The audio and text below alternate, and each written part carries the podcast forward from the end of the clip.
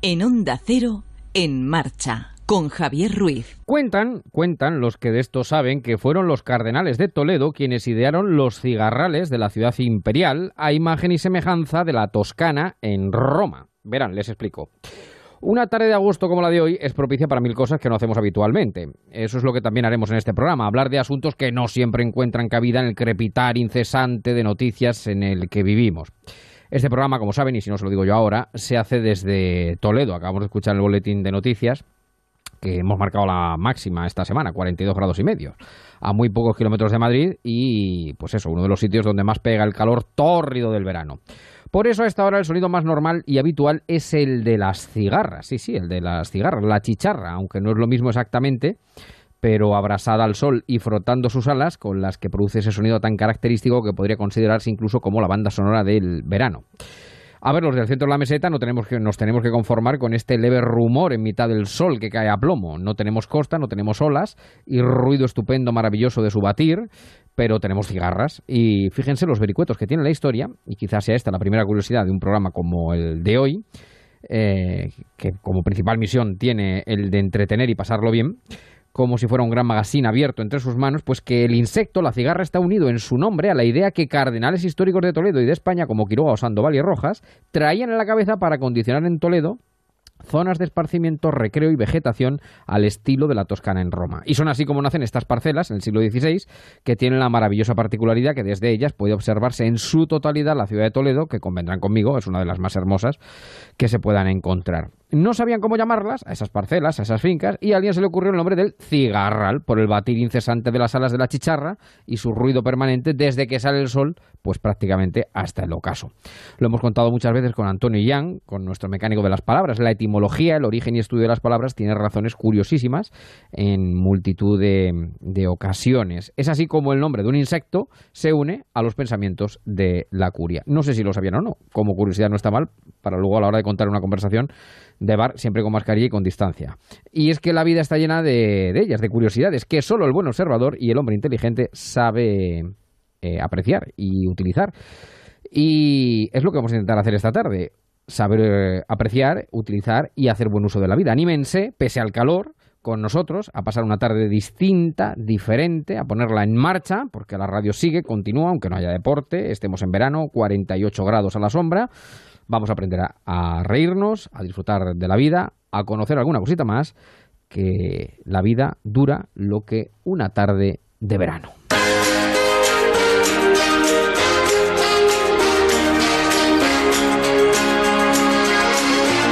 En Onda Cero, en marcha, con Javier Ruiz.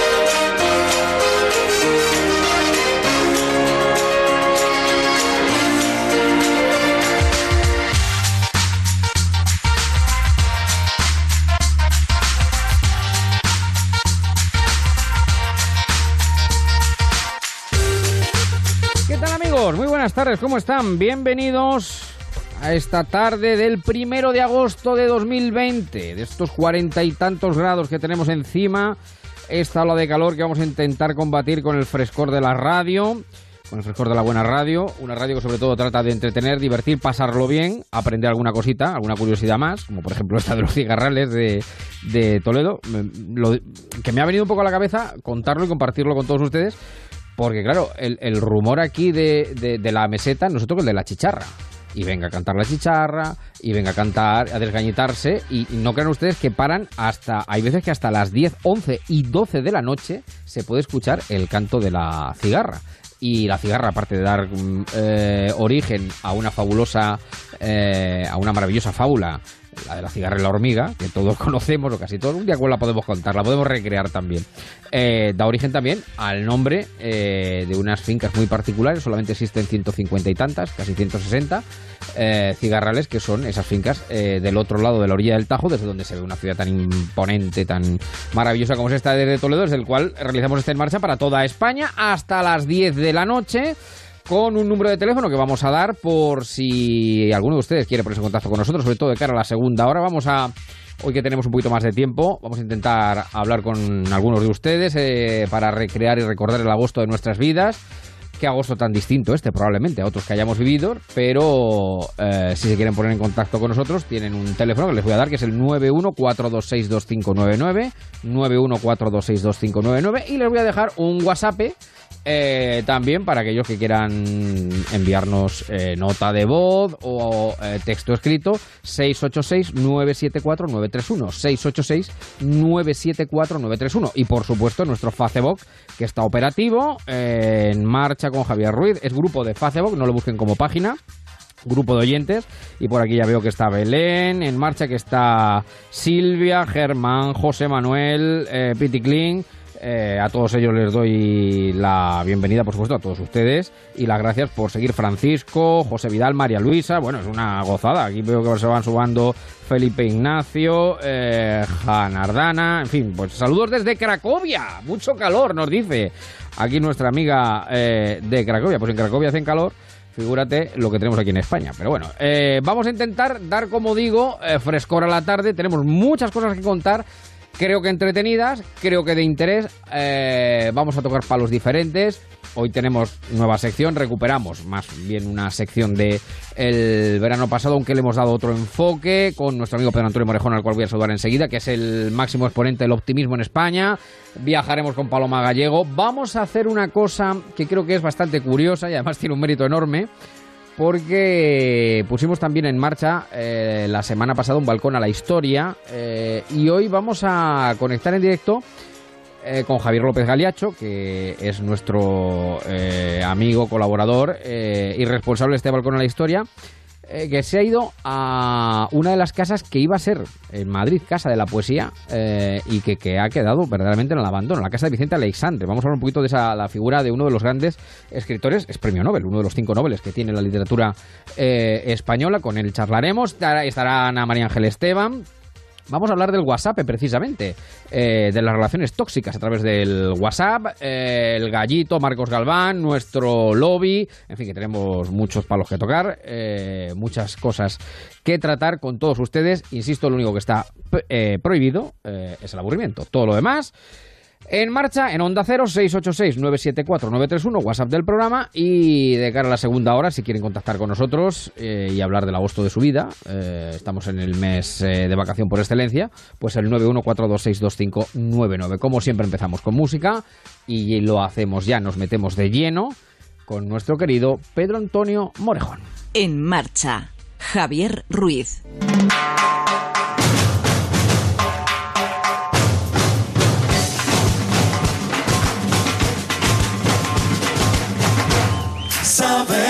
Se puede, querer que se pueda, quitarse los miedos, sacarlos afuera, pintarse la cara, color esperanza, tentar al futuro este cantito es como hacían los chamanes con el que invocaban a los dioses, nosotros invocamos con este color esperanza. Invocamos a nuestro ilustre presidente del Colegio de Optimistas de España,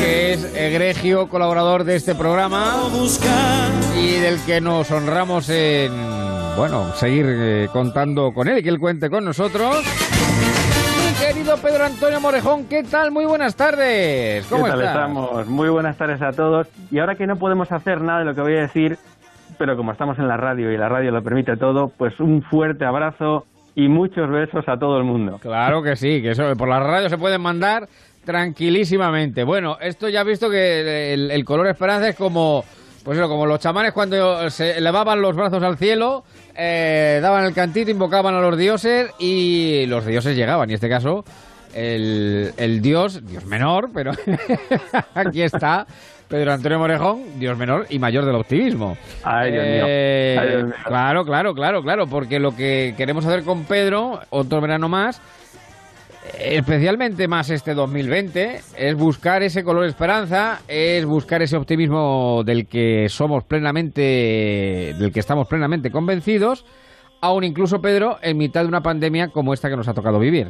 Efectivamente. De hecho, cuando intentamos dar un poco un hilo conductor a estos programas y vamos a pensar que fueran cuatro, porque a mí los números un poco así simbólicos me agradan, o los, o los tri en, las medidas áureas eh, griegas, o en este caso una tetralogía, eh, pues nos permite mm, mm, lanzar mm, luces, luces de pandemia, es decir, elementos al que agarrarnos, como decía la canción del color esperanza, porque yo creo que nuestra sociedad está necesitada de agarrarse a flotadores que le mantengan viva, sabiendo que por otra parte todo lo que empieza acaba y todo lo que nace muere y esta situación que es sin duda histórica, pues la recordaremos, la recordaremos habiéndola vivido, pero ahora mismo lo cierto es que necesitamos esperanza, necesitamos luces. Entonces ese luces de pandemia va a ser un poco el hilo conductor de estos próximos programas. Luces de pandemia en marcha en Onda Cero con Pedro Antonio Morejón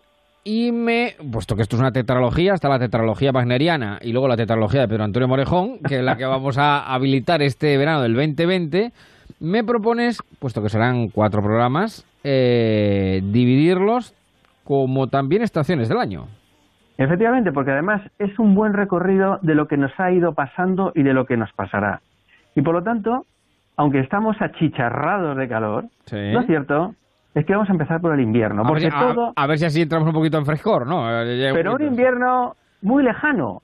Porque a veces piensas que las cosas importantes son las que te pasan a ti, en tu entorno cercano, pero a veces hay cosas muy importantes que arrancan muy lejos y que piensas que como son tan lejanas, nunca te van a llegar. Pero en este caso concreto empezaron en el extremo oriente.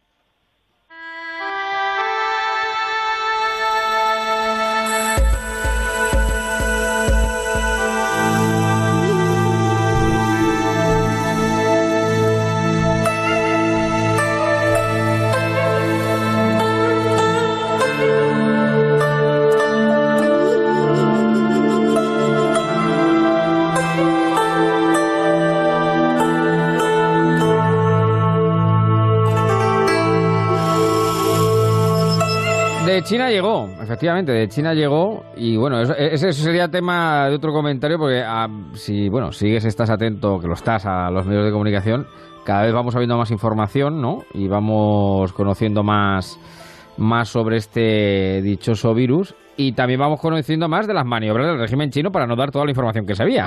que, esa, es, otra, porque estamos hace poco, además, esta misma semana o la semana pasada, eh, El Mundo, el diario El Mundo, entrevistaba a una de las principales virólogas eh, chinas eh, de Hong Kong. Claro, no de propia, no adscrita al régimen, pero conocedora lo que habla. Y bueno, habla de eso, de esa ocultación de información, ¿no? Que, que sabes tú que la información es poder siempre en estos casos más aún todavía claro.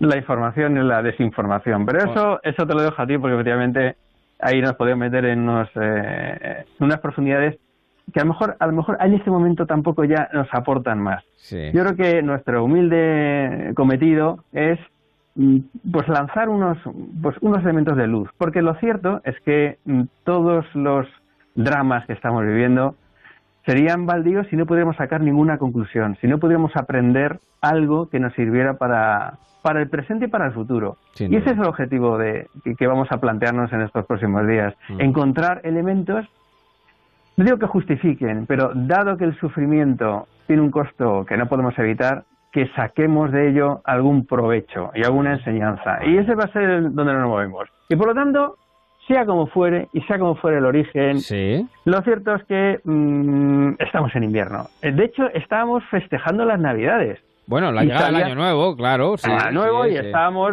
con nuestras celebraciones y en China con las suyas. Y aparecieron alguna noticia entremezcladas con otras mil que las ocultaban de lo que podía estar pasando, ¿no? Porque no olvidemos, estamos en, estamos en invierno y ningún autor ha reflejado mejor las estaciones como nuestro archiconocido eh, Vivaldi, pero vamos a elegir una, una, una, una versión un poco distinta y luego veremos por qué he elegido esta y no otra. Es una versión del invierno de Vivaldi, pero a ver si sacan ustedes qué tonillo tiene. Vamos a ver.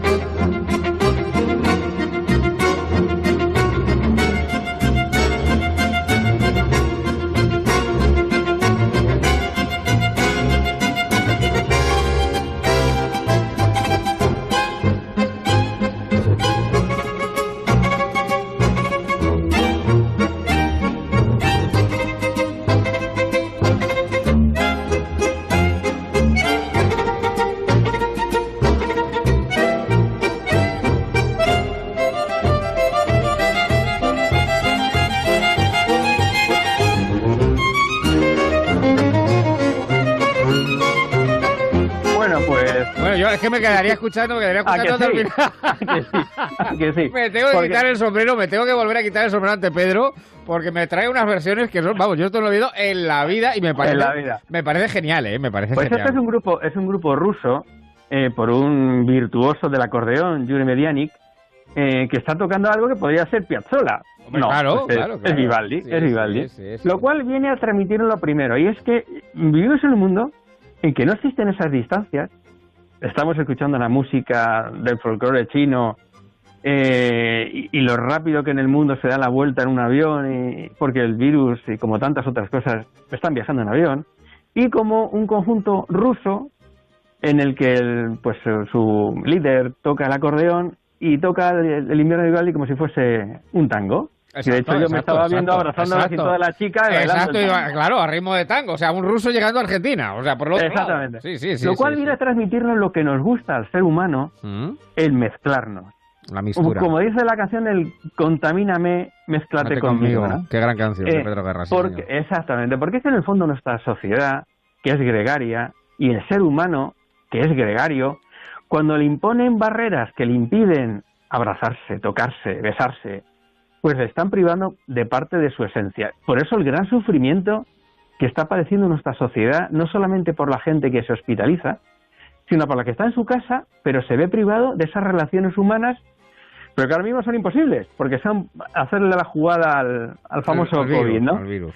Bueno, pues hemos dejado claro que estamos en invierno, aunque sea pasando por, por Buenos Aires. Sí, bueno, allí es invierno que- ahora, allí es invierno. Ah, pero es, es invierno. De hecho, el, ya me lo has desvelado, el motivo de, de coger estos escenarios argentinos es porque allí es invierno. Es que allí, Eso es, eso yo no sé, por curiosidad está viendo esta- estos días, pues allí ahora mismo hay unas máximas de 12 grados, 12 grados. Ya, y los pillara, Dios mío. Dios mío, con los 48 Con los que 40. tenemos. No, ya, más incluso. Yo creo que ya, ya los 40 se quedan poco, pero bueno, se quedan Se queda poco. Pues estamos mezclados, eh, somos esa sociedad en que es difícil eh, separarnos, en el que además es difícil haber fronteras. Yo creo que es ese otro gran mensaje. Cualquier solución, pero para esto y para tantas cosas, que sea el vamos a vamos a establecer una frontera entre tú y yo, porque mejor que eso al final es inútil. Cuanto menos es inútil. Mm. Y cuando vienen los grandes problemas de la humanidad, las soluciones de compartimentar, de, de que yo voy a intentar mi solución y tú la tuya, pues al final es inútil o contraproducente. Y de hecho, el siguiente corte musical es un ejemplo, eh, lo van a reconocer enseguida que lo vayan a oír. Lo que no van a reconocer, porque no van a poder ver, el escenario en que se está desarrollando. Este es un concierto memorable en el estadio del River, el River Plate, en el 2009, Mm. en el cual un conjunto muy conocido, que va a cantar una canción muy conocida, nos transmite un poco eh, lo que es el ser humano. En ese momento, si vieran ustedes el concierto, verían un espectáculo de abigarramiento humano que pocas veces lo he visto yo. Yo no soy una persona de masas, pero en ese momento, viéndolo desde fuera, te quedas atónito de la sensación de, de hervir que tenían todos los espectadores de ese concierto de ACDC eh, tocando una canción memorable que es el Thunderstruck, que viene del thunder, del trueno, y cómo eh, el trueno deja atónito a la gente. Pero es que el trueno no mata, el trueno asusta, te tira al suelo, que es lo que esta canción viene transmitiendo con su letra, y cómo va increciendo, como toda tormenta, que parece que mm, inicia casi con una cierta pues eh, sensación de, de- de sociedad que lo puede todo y está unida, que brinca y canta al, unísono, pero que llega un momento en que el trueno, la poderosa naturaleza, le tira al suelo con su fuerza, porque contra la naturaleza poco podemos. Thunderstruck, ACDC en el 2009.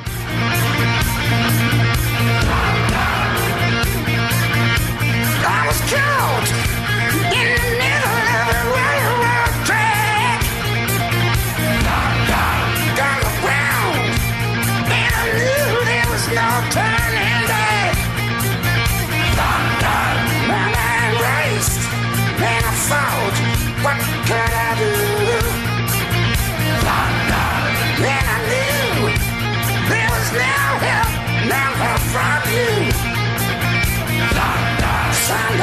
drums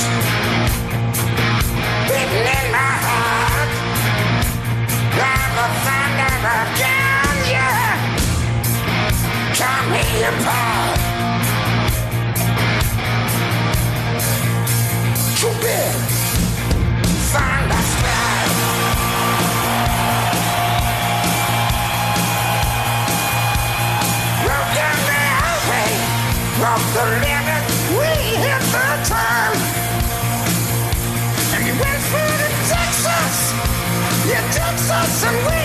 Some fun.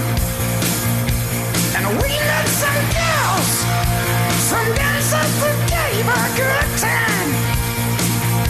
And broke all the rules, burned all the fools. Yeah, you die, die, die for our mind. We were shaking at the knees. Could we come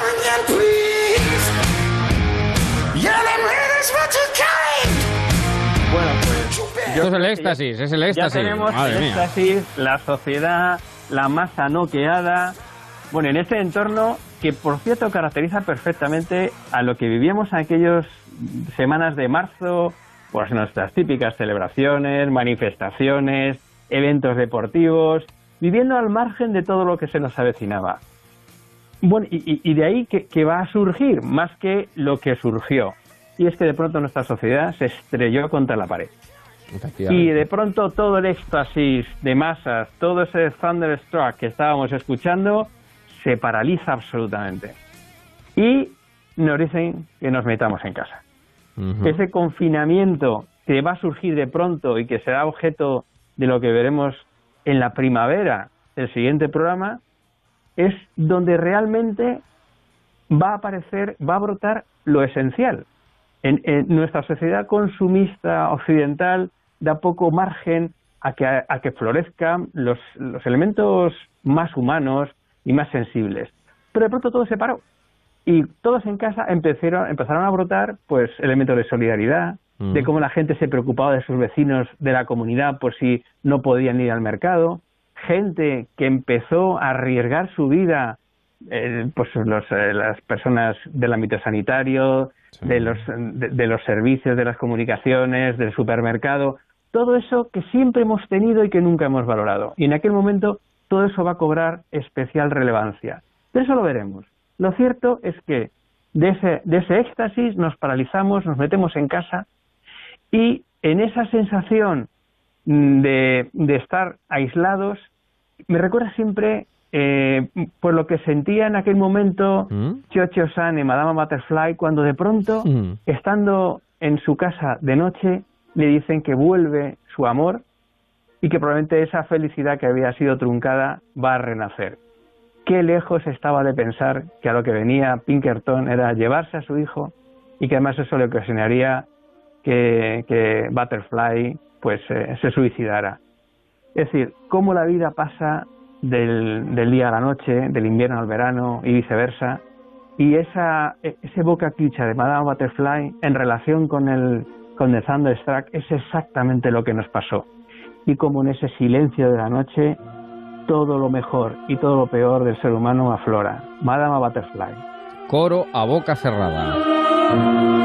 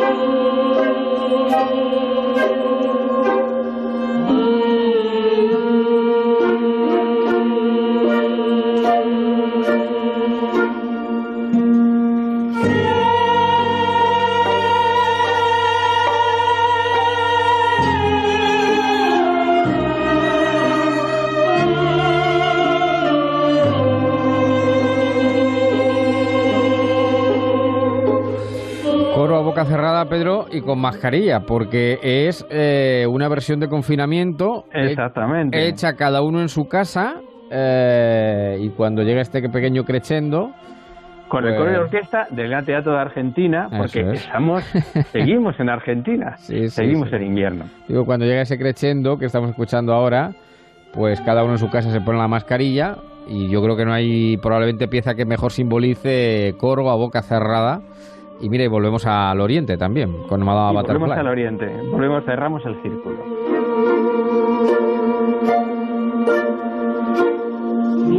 Bueno, pues es este el primera, el primero de los programas de la tetralogía de estas luces de pandemia con las que queremos alumbrar y queremos dar un rayo de optimismo, ese color de esperanza también del que hablábamos al principio, en este verano del 2020 de la mano de nuestro querido Pedro Antonio Morejón. Pedro, te deseo lo mejor y como siempre mil gracias por estar en marcha en Onda Cero. Un fuerte abrazo a todos y hasta, la, hasta el próximo día, hasta la primavera.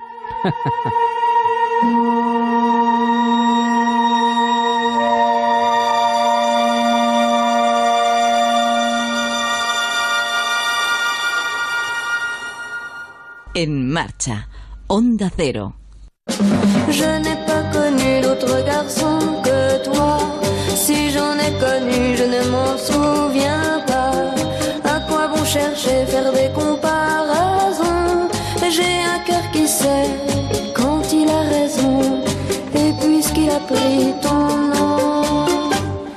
Toi, mon amour.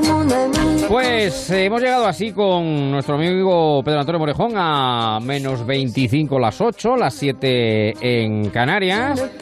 En esta tarde de En Marcha en Onda Cero, primera entrega de luces de pandemia y un programa que siempre lo hacemos habitualmente, pero en verano aún más, un programa viajero, porque nos gusta ver, conocer sitios diferentes y más en este verano tan especial, con digamos unas vacaciones tan distintas.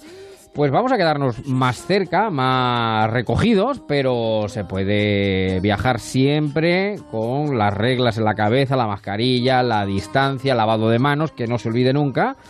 Eh, pero se puede hacer, se puede hacer. Y prueba de ir nuestra Paloma Viajera. Paloma Gallego, ¿qué tal? Muy buenas tardes. ¿Cómo estás? Hola, ¿qué tal? Muy buenas tardes. ¿Cómo te va la vida, querida amiga? Pues muy bien, pasando mucho calor por el centro de España. Sí, porque estás en Madrid, ¿no? Está En Madrid. En la capital de España. Madre mía. Estamos ahora a unos eh, estupendos 38 grados. Bueno, seguimos ganando aquí en Toledo que tenemos 42, o sea que eh, da- eh, os llevamos la mano, ganamos en este caso. Bueno, vamos a hablar de- del, del veranito eh, que tenemos encima porque se puede viajar de otra manera. De hecho, eh, ha habido cosas que nos han llamado la atención y queríamos contarlo, comentarlo con nuestros oyentes. Una de ellas, por ejemplo, es cómo este año nos vamos a ir a la playa.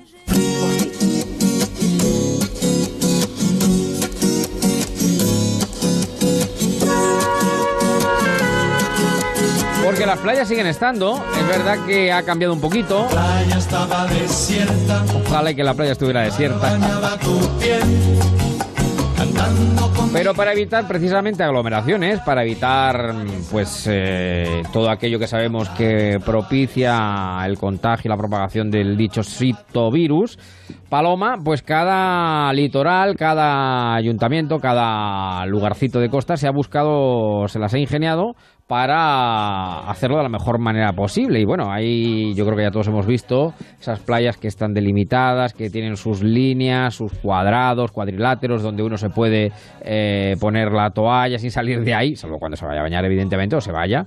También ocurre en muchas piscinas, pero ha habido, eh, nos ha llamado la atención, nos hemos fijado, Paloma, en un caso eh, muy especial que además ha sido viral. Y ha ocurrido aquí en España, en Andalucía, en un municipio de la Costa Gaditana.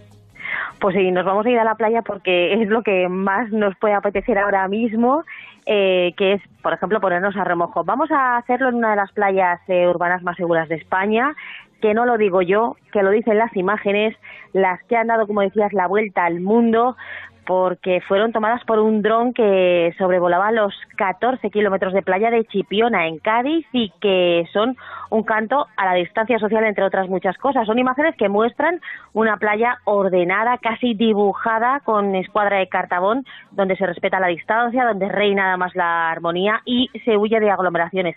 Es, fíjate, un sistema con balizas eh, horizontales a 5 metros cada una, con parcelas de cuatro para disfrutar de esas playas sin temor al contagio, que es lo que todos queremos evitar. Así que hoy nos detenemos en este modelo de organización envidiable, ejemplar, un lugar donde nos gustaría estar y disfrutar como hace su concejal de playas, que es Lucas Díaz. ¿Qué tal, Lucas? Buenas tardes. Muy buenas tardes. ¿Cómo estamos, querido amigo? ¿Cómo va la vida? Hombre, me estáis comentando las temperaturas que tenéis y no os quiero dar envidia, pero son un poco más, más bajitas por aquí, por el sur de España. Ya, ya, ya. Bueno, ahí al lado del Mediterráneo, pues tan a gusto, ¿no? Eh, tan ricamente. Pues Chipiona Mediterráneo, ¿no? No es Atlántico. No, es Atlántico. Ah, es Atlántico ya, En la desembocadura del Guadalquivir. Estamos cerquita Ah, bien, aquí al lado bien, de San. Lucas. Vamos, más fresquito todavía, más fresquito todavía. Exactamente. más, más fresquito aún. Bueno, habéis dado la vuelta al mundo con esas imágenes eh, grabadas por drones. Eh, eh, eh, ¿Cómo surgió esa idea de, de la imagen del dron? No sé si fue idea vuestra. eh, de No, la realidad es, sinceramente, nosotros instalamos un sistema de, como ha descrito la compañera, de marcación en la playa. Veníamos eh, sacando imágenes que utilizaban incluso los hosteleros de Chipiona para dar seguridad a la gente cuando les llamaba. Eh, la policía tenía el dron, que nosotros lo utilizábamos para ver la saturación de las playas y demás. Y ya empezaron a grabarse vídeos y al final ese vídeo acabó en Sky News, en la televisión inglesa y a partir de ahí pues lo fueron utilizando todos como un ejemplo, incluso el presidente de aquí de la Junta, Juanma Moreno, lo utilizó, eh, o sea, diciendo la falacia que había entre eh, no somos seguros para unas cosas y nos ponéis de ejemplo para otras, y la verdad que muy contento. Bueno, hay que decir porque, eh, Lucas, yo estuve en Andalucía hace muy poquito y es verdad que se vigila por tierra, mar y aire las playas, ¿no? Aparte de ese diseño previo para evitar, eh, eh, para garantizar más bien la, la distancia social, se vigila a, a través de esos paseantes a los que escuchamos hace justo una semana, esos eh, vigilantes de la playa para garantizar que se guarda la seguridad, que se lleva la mascarilla, que no se practica deporte, en fin, esas cosas que están prohibidas este año, pero también a través de drones y también a través de Guardia Civil Marítima, es decir, que se está muy, muy controlado. Pero, ¿cómo creasteis este sistema, Lucas, que tiene mucho que ver para calcular cuántas personas pueden estar en la playa a la vez con las mareas de esa zona? Eh, nosotros al estar en el, en el Atlántico la marea baja y sube mucho, dependiendo los grados, sube más, baja menos y sabéis que las mareas van referidas a la luna. Entonces nos encontrábamos con un problema cuando se estaban calculando, eh, digamos, la capacidad de las playas, que nosotros teníamos una coma flotante con la lámina de arena húmeda muy grande. O sea, las playas de, Cádiz en general y las de Chipiona en particular, cuando baja la marea, dependiendo del coeficiente, dejan unas láminas aprovechables enormes. Entonces la, nos sentamos y vimos que la forma más segura de utilizar esa lámina de arena húmeda era igual que habíamos, digamos, eh, perimetrado lo que era la arena seca, pues en esa misma línea, pues según fuera bajando la marea, cogíamos los coeficientes, las horas, que es algo conocido, y a partir de que la marea iba bajando, eh, lo pintábamos en unos planos de verde, de rojo cuando no se podía y de amarillo cuando subía la marea. Eso es como una guía que sacamos diaria a través de Internet, donde los usuarios pueden planificar un poco cuando vayan a venir a la playa, sabiendo la saturación que va a tener más o menos por el horario de cuando sube la marea o cuando está bajando, porque dependiendo de eso multiplican mucha su capacidad, por ejemplo, la playa de Regla o la playa Cruz del Mar.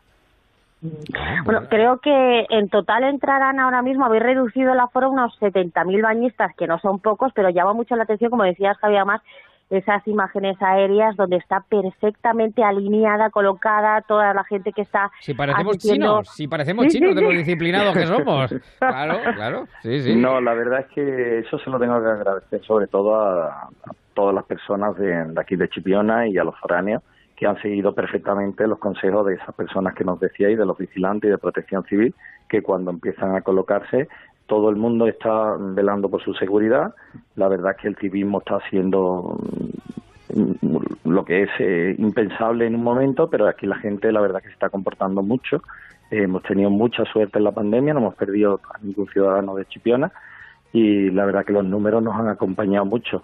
Ese civismo que te digo ha hecho que una persona con otra, además del propio vigilante cuando va pasando, si tienes una línea recta, cualquier persona que se salga lo que es la vía de paso se ve inmediatamente, se le da un toque, se echa al lado y queda todo perfectamente perimetrado.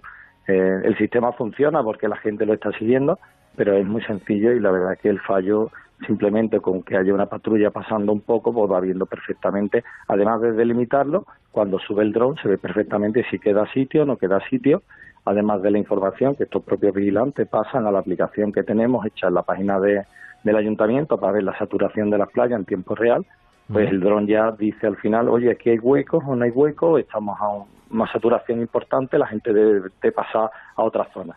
La verdad es que está funcionando muy bien. O sea, Bueno, esto es como...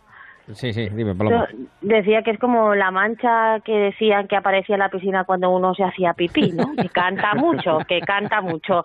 Sí, Pero si te sales de lo que es la cuadrícula y lo que es la línea en sí, se ve mucho, se ve rápido. no tienes escapatoria, no tienes escapatoria. No, y si yo quisiera ir mañana a esos 14 kilómetros de playa de Chipiona, eh, que voy, pues no sé, con un grupo de amigos, que me voy con la nevera, me voy con la sombrilla, con la silla, mm, ¿puedo consultar antes para saber si dónde quiero ir está el aforo cubierto o no? ¿O me arriesgo, voy a la aventura y veo si hay sitio? No, básicamente puedes mirar a ver si en ese día cómo cuadra la- lo que es el índice de marea. O sea, sabes ya que si te cuadra desde que vas ahí en verde, en lo, lo que te he dicho, en el cronograma que, que subimos todos los días, ves perfectamente que va a haber mucho más espacio y una vez que vayas ahí a la playa, a partir de que estén los vigilantes allí, tienes en tiempo real la saturación de la playa. Te metes en la aplicación de, del ayuntamiento, en la página web, que tiene su código QR y a partir de ahí ya sabes exactamente cómo está esa playa. Eh, lo bueno que tenemos en Chipiona, los kilómetros de playa van seguidos. Además de estar dividida, como hemos dicho, con estos marcadores, también va por sectores. Puedes saber perfectamente en qué sector está saturado y cuál no. Entonces puedes pasando un pequeño paseo, pasar de uno a otro y al final lo que conseguimos es no tener que, digamos, bloquear ninguna playa porque al final cerrarlas no se cierran porque están vivas, o sea, siempre está entrando y saliendo gente, pero si en algún sector se llega a un tanto por ciento elevado, pasan los vigilantes a lo que es la entrada y aconseja que tomen otros sectores para repartir la gente lo más homogéneamente posible, pero también para que todo el mundo pueda disfrutar. Han visto como al final la, la- la necesidad agudiza el ingenio y la función crea el órgano prácticamente. Quiero decir que eh, cómo se buscan soluciones y veo que lo que lo que iba a comentar antes, eh, Lucas, que el dron se ha convertido bueno pues en el aliado perfecto para saber eso, para, para tener la playa segura, para que distribuir a, a los bañistas de manera lo más segura posible, que yo creo que eh, es algo que también agradecerán ellos mismos. O sea que al final vamos, busca- vamos buscando salir, vamos buscando refrescarnos, vamos buscando playa, pero vamos buscando también seguridad, ¿no? Y yo creo que en eso, eso lo somos Además, todos conscientes. eh, es muy utilizado también por la policía. Tú piensas que si hay algún tipo de problema, una playa, por muy ordenada que la tengas, es una zona complicada de acceso. Si hay algún tipo de evento en el que requiera una respuesta rápida, el dron tiene varios kilómetros de acción, simplemente sube, puede ir hasta el sitio donde esté e incluso tiene un altavoz que el propio policía puede hablar por el altavoz, hacerse oír a la persona y que siga las instrucciones. Ya lo habíamos utilizado cuando las playas estaban cerradas, que durante un tiempo tuvimos solo las playas para paseo, ¿vale? Entonces, si había gente que se estaba bañando desde aquí, desde el centro de las playas, desde el punto donde estaban las oficinas, levantaban el dron, se acercaba, oiga, haga usted el favor de abandonar la zona de playas que no está permitido, y la gente se salía y no tenía que ir personalmente un policía. La verdad es que la tecnología se ha adaptado Sí, sí, excepcionalmente sí, sí. bien.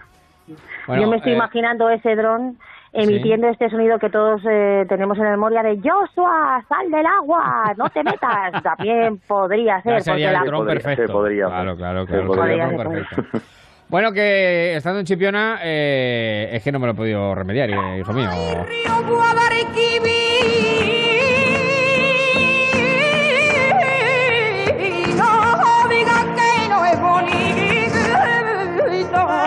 Que se me va la cabeza, claro, El evidentemente. río Guadalquivir, donde beben los toritos,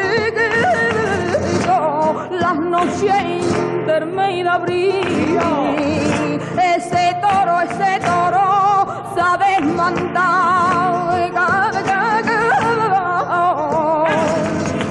Por la torre ha pasado y la torre le ha dicho genio y figura. Se ha creído ese bicho que es de mi mura. Ve parchiquero, ve parchiquero, ve parchiquero, ve parchiquero, que te espera en la cama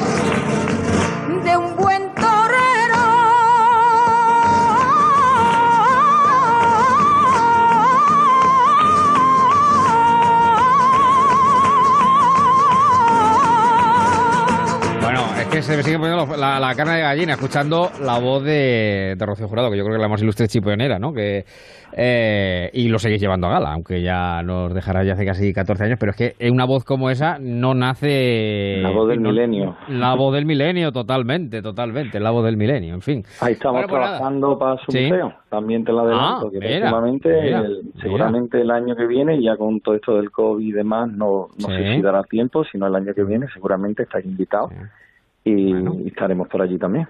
Pues estaremos atentos, estaremos atentos que somos grandes seguidores, como has podido comprobar. Querido Lucas, te deseo lo mejor, un fuerte abrazo y gracias por estar esta tarde en marcha en Onda Cero. A vosotros y felicidades. Un saludo, gracias. Tú eras muy de la jurado, ¿no, Paloma? O... Por supuesto. Sí, sí, sí, sí, además Hombre, de siempre, sí, sí. voz inmortal. Bueno, la playa, ya hemos visto que va buscando playa segura, pero ha habido Paloma, tú que rastreas y husmeas y enseguida sabes por dónde va el aire en esto de los viajes, ha habido también mucha casa rural, mucha escapada rural, eh, precisamente quizá por el miedo a la aglomeración, ¿no? Y las casas rurales, ¡boom!, han pegado un subidón tremendo este verano del 2020. Un subidón inédito hasta ahora, porque en este verano, como dices, tan extraño, pues estamos barriendo para casa, pero quiero decir, para casas rurales. La posibilidad, sobre todo, de relacionarnos y de reunirnos con gente de confianza, con una piscina, es el plan más frecuente en lo que llamamos de, de verano. Las reservas y la búsqueda, ojo, que se han disparado. Las piscinas son este año ese oscuro objeto del deseo.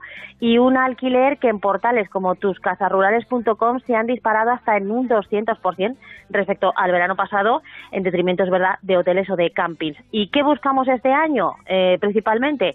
Pues hemos querido consultar con algunos veraneantes que este verano se han decantado por la casa rural. Vamos ver. porque la verdad que me encanta el contacto con la naturaleza. Aquí hay unas vistas preciosas, eh, una piscina comunitaria para todos los, los turistas que nos encontramos aquí. Se pasa un fin de semana o un par de días ah, inigualables.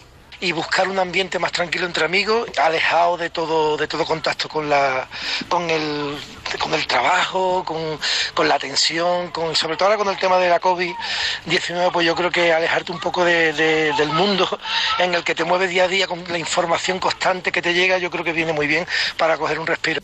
La, infoxicación, que dicen, ¿no? La, la infoxicación, exacto. Sí. Queremos tranquilidad, tranquilidad y desconectar, pero ojo que hay que tener eh, la misma precaución en este tipo de reuniones que en cualquier otra. Eh, Así que eso, desde luego, vaya por delante. También hemos querido consultar al eh, portal tuscasarurales.com sobre lo que se está buscando y qué ofertas nos quedan para este mes de agosto que estamos estrenando, porque decía, nos da tiempo todavía a encontrar una casa rural con piscina, así que le hemos querido preguntar a Alberto Vidal, que es el responsable de marketing online precisamente de este portal. ¿Qué tal, Alberto? Buenas tardes. Hola, buenas tardes, ¿qué tal? ¿Queda alguna casa libre todavía o ya no? Con piscina difícil, difícil. sí, sí. Nos, nos vamos a tener que llevar la hinchable. Exacto, exacto, exacto. Eh, em, ¿Cuándo empezasteis a notar el subidón de las casas rurales para este verano? Pues a partir de que se permitiese viajar ya a finales de junio, la demanda se disparó. Cuantitativamente, como decía Paloma, pues un 200% comparado con el año pasado. O sea, prácticamente el doble, más del doble incluso. Y buscando sobre todo, bueno, pues eso, buscan lo que es un, un turismo que permita mantener una distancia social ideal, que te permite no compartir estancias con otros viajeros y buscan un alquiler íntegro eh, con piscinas privadas mayoritariamente. Y Alberto, ¿hay alguna zona predilecta? Si os, os están quitando de las manos las casas en alguna zona de España en concreto? Bueno, las zonas más demandadas habitualmente en verano son en el norte, lugares como Cantabria, Asturias. Eh, Asturias suele ser la, la principal provincia, pero sí que es cierto que este año también se suman las zonas de interior, como Barcelona o Madrid. Hay muchas búsquedas del tipo de turismo de proximidad, de casas rurales en la Sierra de Madrid, casas rurales en la Sierra de Madrid con piscina, etcétera. Incluso tienden a estancias más largas que lo, de lo habitual. ¿no? Eh, es lo habitual. Y luego, bueno, lo que es en turismo también en sitios como Andalucía, que suele ser más turista, turismo de hotel y playa, pues han registrado un incremento de reservas también. Ya. ¿Qué se y va aparte de... ¿eh? No, a ver, pa- Paloma, Paloma. Paloma No, Paloma. iba a decir que aparte de la piscina, que vemos que es lo más buscado y que ya está un poquito complicado, ¿qué se busca? Porque esa privacidad, el no tener que compartir espacio con, con más gente, ¿qué es lo que principalmente estamos buscando este verano?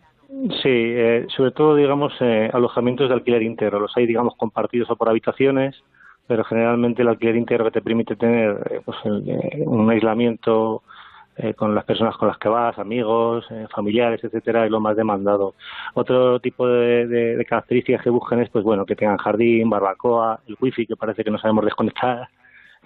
es un poco, al final buscan lo que es un entorno tranquilo y de relax, sin masificaciones. Y eso en el turismo rural pues lo encuentras fácilmente.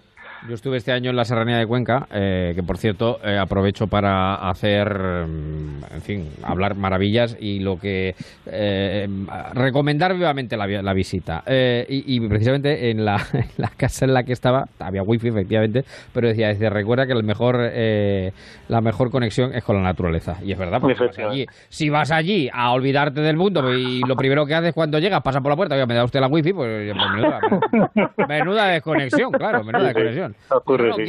Quiero piedra, quiero aire, quiero viento, quiero pantano, quiero agua, quiero río, eh, pero quiero wifi. Pues, claro, hay que hay que medir, hay que medir. Pero te, iba a preguntar que eh, y cómo se han hecho, quiero decir, cómo se han alquilado, eh, qué es lo que más ha buscado la gente, semanas, quincenas, meses completos.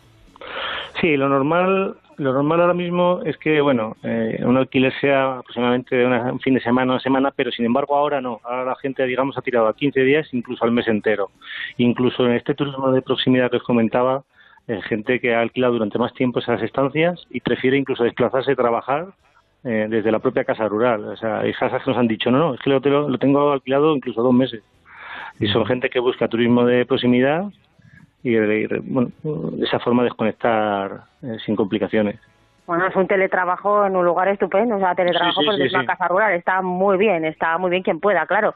Y para aquellos que todavía estén haciendo los planes para este para este mes de agosto, ¿qué casas os quedan? ¿Qué casas nos podías recomendar y dónde? Y yo no sé si tienes alguna casa estrella. Bueno, pues nosotros en tuscasarroles.com no somos central de reserva, sino que el turista contacta directamente con el propietario con las ventajas que ello conlleva, sin comisiones, etcétera. Eh, nosotros no tenemos una, una casa predilecta ni nada, pero tenemos una sección de ofertas de última hora que está muy bien y es donde se pueden encontrar ahora mismo alojamientos a muy buen precio y que tengan a lo mejor una disponibilidad inmediata. Es muy recomendable visitar esa sección donde puedes buscar pues eh, con las características que te gusta, con piscina, eh, con jardín, etcétera. Ahí, si entras ahí, pues encuentras a veces unos chollos buenos.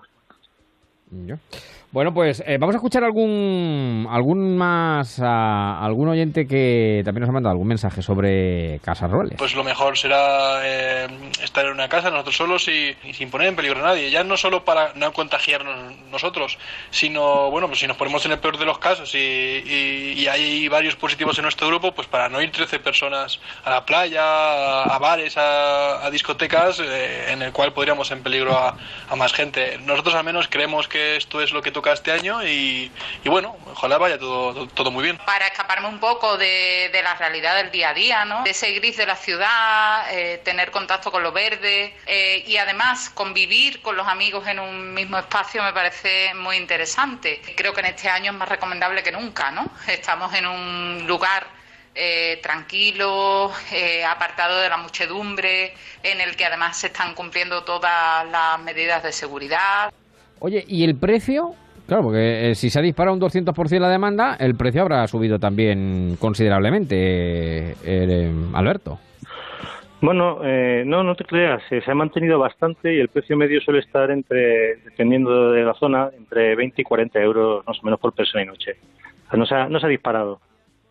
Por lo menos los alojamientos rurales lo han, lo han mantenido, los que nosotros por lo menos ¿Tú crees, Alberto, que eh, esta tendencia este año parece que estamos un poco abocados, no obligados a, esto porque buscamos esa, esa seguridad, aunque seguro que la mayoría de los hoteles o camping eh, permite también guardar esa distancia de seguridad y esas medidas eh, necesarias, pero eh, el año que viene, que veremos qué va a pasar y cómo estamos, que no lo sabemos ninguno porque no sabemos ni cómo vamos a pasar el otoño, pero ¿crees que este gusto por la casa rural se va a mantener una vez que pasemos esta situación?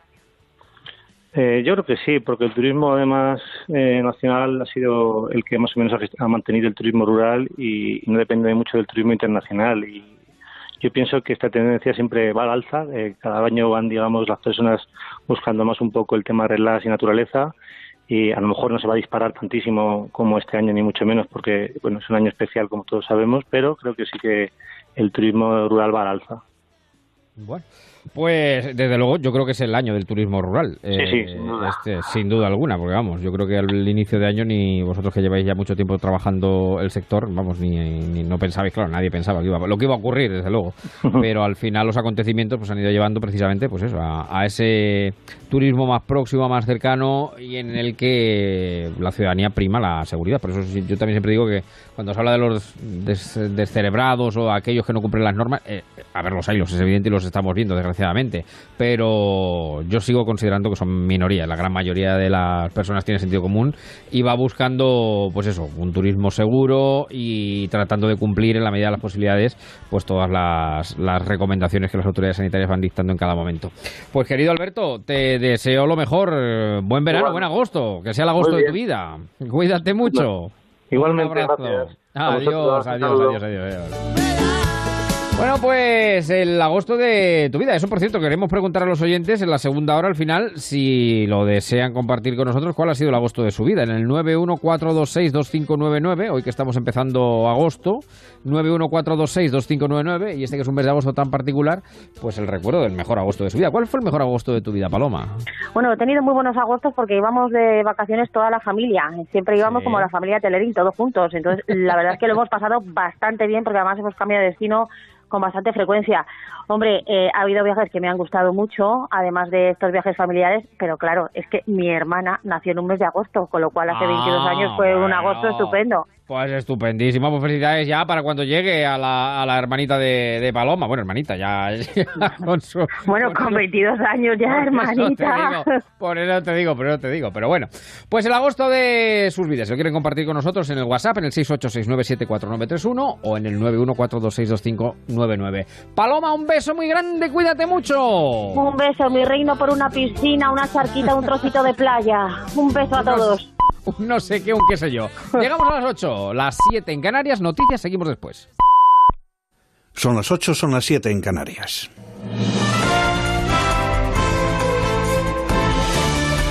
Noticias en Onda Cero. Buenas tardes. Un incendio extenso de cereal y pasto que comenzó en el madrileño municipio de Valdipílagos y que continúa activo ha obligado a desalojar dos urbanizaciones en Madrid y Guadalajara. Para acabar con el fuego trabajan 12 medios aéreos, 14 medios terrestres y 89 efectivos de ambas autonomías. Por el momento el incendio no ha sido controlado y se han desalojado dos urbanizaciones, Lago del Jaral del Casar en Guadalajara y El Frontal en Madrid, de unos 80 vecinos. Ninguna persona ha resultado herida ni intoxicada, si bien el incendio se ha elevado a la situación operativa de nivel 2 por riesgo en la pedanía de Mesones del Casar y en las urbanizaciones del Lago del Jaral y Nuevo Mesones en Guadalajara. La Junta de Castilla y León ha decretado varias medidas de contención para los próximos 14 días en los municipios vallisoletanos de Íscar y de Pedrajas de San Esteban ante el actual brote de coronavirus, según ha informado el Gobierno de la comunidad en un comunicado. Entre las medidas anunciadas se restringe la libre entrada y salida de personas de los municipios, salvo aquellos desplazamientos que se produzcan por motivos justificados, aunque la circulación por carretera y viales que transcurran por dichos municipios estará permitida siempre y cuando tengan origen y destino fuera de los mismos. La orden, que ya ha sido autorizada judicialmente, tendrá efectos una vez que se publique mañana en el Boletín Oficial de Castilla y León. La Guardia Civil sigue buscando a 45 de los 59 migrantes del grupo de 454 llegados en 31 pateras el pasado fin de semana a Murcia, que se han ido la pasada medianoche de un polideportivo cartagenero, rompiendo la cuarentena a la que estaban obligados por haber estado en contacto con alguno de los 34 contagiados de COVID-19 que viajaban con ellos. 15 de ellos han sido localizados de madrugada, mientras las costas españolas han recibido a lo largo de esta jornada un total de 114 migrantes que han llegado a bordo de pateras. De ellas, 57 han arribado en costas andaluzas, 26 en Murcia y 31 en la isla de Lanzarote. Bélgica ha prohibido este sábado los viajes a Navarra, Aragón, Barcelona y Lleida con motivo de la evolución de la pandemia de coronavirus en esas zonas. El Servicio de Exteriores belga ha, actualizado hoy la lista de zonas a las que no se autoriza viajar o se aplican restricciones. Bélgica ya prohibió el pasado fin de semana los viajes no esenciales a las provincias de Lleida y Huesca, obligando a quienes estén de allí y vuelvan al país a someterse a una cuarentena de 14 días y a un test de coronavirus.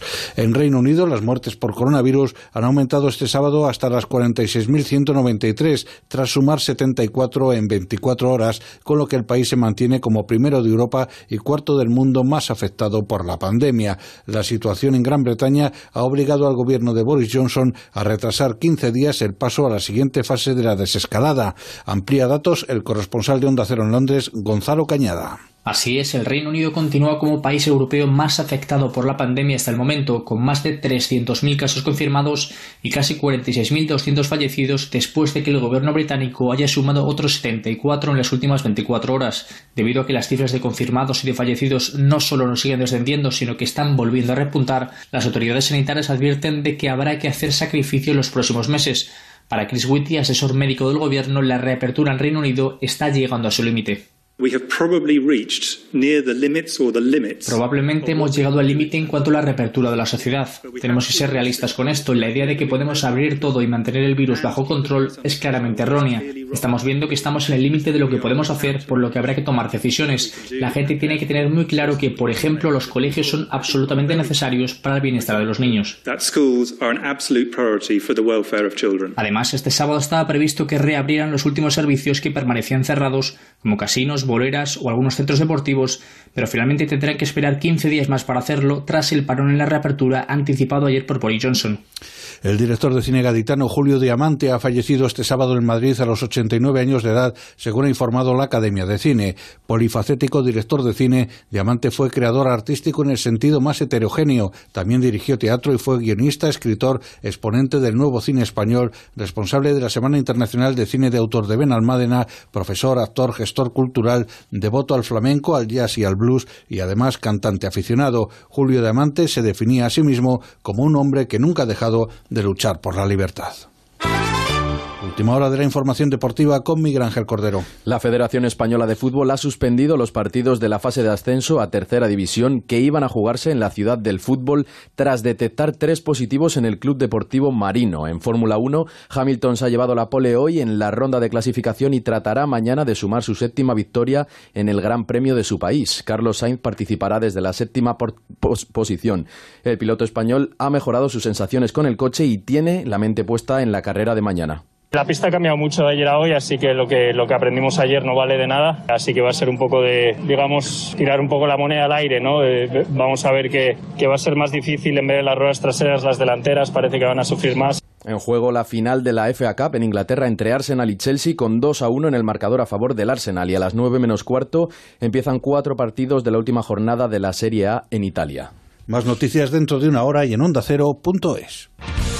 Los fines de semana hablamos de nuestras mascotas con Carlos Rodríguez. Cuando hay un problema de alteración de los comportamientos higiénicos, lo primero es ir al veterinario y que le haga pruebas para ver si tiene algún problema de orina. Voy aquí de viaje y he escuchado la opción de que se puede plantear preguntas. Una duda que me ha surgido, yo tengo un American Stafford, de vez en cuando lo hacemos nosotros comida, ¿no? Arroz. Hay mucha gente que nos está preguntando cómo viajar seguro con la mascota, sea perro o sea gato, en el coche. Perro pequeño debería ir en el transportín detrás del asiento del copiloto. Como el perro y el gato, con Carlos Rodríguez. Los sábados a las 3 de la tarde y los domingos a las 5. Patrocinado por Menforsan, los especialistas en cuidados, higiene y cosmética natural para las mascotas. Te mereces esta radio. Onda Cero, tu radio. Ponte en marcha con Onda Cero y Javier Ruiz.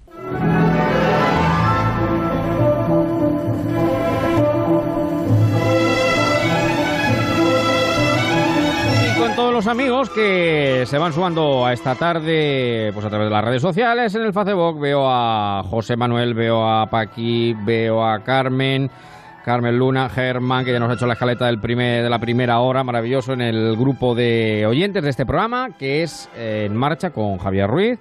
También eh, tenemos un WhatsApp, 686-974-931, 686-974-931, y un teléfono, el 91426-2599, 91426-2599, Pues si nos quieren ustedes contar hoy que es primer día de agosto, bueno, cómo se les presenta este mes de agosto y sobre todo cuál fue el agosto de su vida, ¿no? Eh, este agosto tan extraño que estamos viviendo. 914262599 y 686974931. WhatsApp, por cierto, que han utilizado los buenos amigos de Belintonia 3. ¿Qué es Belintonia 3? Pues una calle de Madrid. Una calle de Madrid a la que nos vamos a ir ahora mismo con una voz que siempre queda para el recuerdo.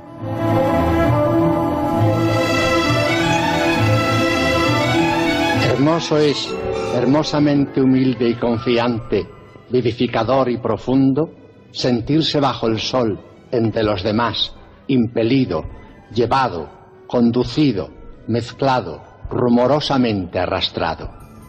No es bueno quedarse en la orilla como el malecón o como el molusco que quiere calcáreamente imitar a la roca sino que es puro y sereno arrasarse en la dicha de fluir y perderse, encontrándose en el movimiento con que el gran corazón de los hombres palpita extendido.